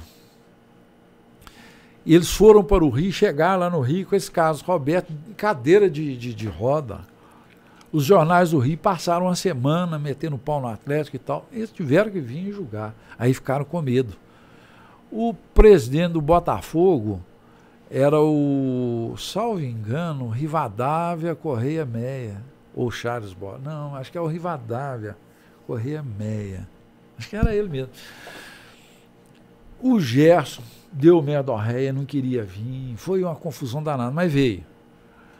E antes do jogo, para fazer gracinha com o Atlético, o presidente do Botafogo entrega uma corbela de flores para o doutor Fábio Fonseca. O doutor Fábio Fonseca foi saindo, chegou do lado de fora, meteu o pé nela, jogou flor para todo lado. O Mineirão quase veio abaixo. O, te, o jogo terminou 0 a 0 foi para prorrogação. O Ronaldo fez um gol do Atlético e o Gerson empatou, ficou 1 a 1. Não havia previsão de pênalti. A previsão é moedinha. E na hora do, do, do, do, do, do cara coroa, o doutor Fábio Fonseca foi e falou com os jogadores, falou, ó, o juiz Armando Marques, falou, na hora que ele jogar a moedinha para cima, vocês correm para a massa vibrando. e assim fez. Na hora que o Armando Marques jogou a moedinha para cima, o doutor Fábio deu uma banda nele, deixou a moedinha cair e até hoje ninguém sabe quem ganhou. E o Armando não teve coragem de olhar de ou voltar. de anular, não teve. E o Armando, esse foi um juiz bom para o Atlético, viu? Em 70 é, Marques. É, ó, teve esse episódio, teve em 71, na decisão, teve um pênalti a favor do Botafogo, ele não deu. Tanto é que assim que ele encerrou o jogo, tinha que tudo central do Maracanã, do outro lado, ele foi saindo, o Newton Santos, o grande Newton Santos, era diretor de futebol do Botafogo, ele foi lá e deu um murro na cara dele. Ele desceu rolando os degraus. É, teve um que tomou um, É um murro, eu acho é. que era voadora. Não, foi murro, na cara. Murro que eles saíram. E. e... É, eu queria ter vivido. Por, por causa, foi, foi, aí, foi, foi por isso que ele, ele, ele deixou de dar um pênalti a favor do, do Botafogo. Depois teve aquela decisão de 74, Como? que ele anulou um gol do Zé que nós ficamos muito felizes. Que não foi Cruzeiro nada, né? Vasco. Isso. Exatamente. Bom, queria eu ter essa memória. Meu ponto fraco é a memória. Eu fico incrível, incrível. maravilhado com essa memória, com nomes, rosto e data. Eu, toda vez que eu vejo o Rodrigo Rainer, eu fico, caramba, quem que é esse cara na minha cara? É, é o Rodrigo Rainer. Eu não memorizo nada. Eu não duvido disso, não, viu, é. galera? Obrigado mais uma vez. E a gente marca depois a segunda parte para falar mais de ah, Precisamos, tá é muita história. Vamos eu tô sim. morrendo de inveja, eu queria ter é. vivido na sua fase de Vamos futebol, sim, vamos falar. Tem muita gente que, desconhecida do, do povão sempre. A Lambreta. Júlio, que a gente falou Júlio mais pouco. amigo. É. É, é, resgatar isso aí. É, é Pascoal. Lambreta? Lambreta. Esse eu não conheço. A Lambreta, uma, uma doida que, que ficava na, na, na escola de medicina, andava com um galo na cabeça, não sei como é que conseguia equilibrar. O galo de verdade mesmo? O galo, galo mesmo.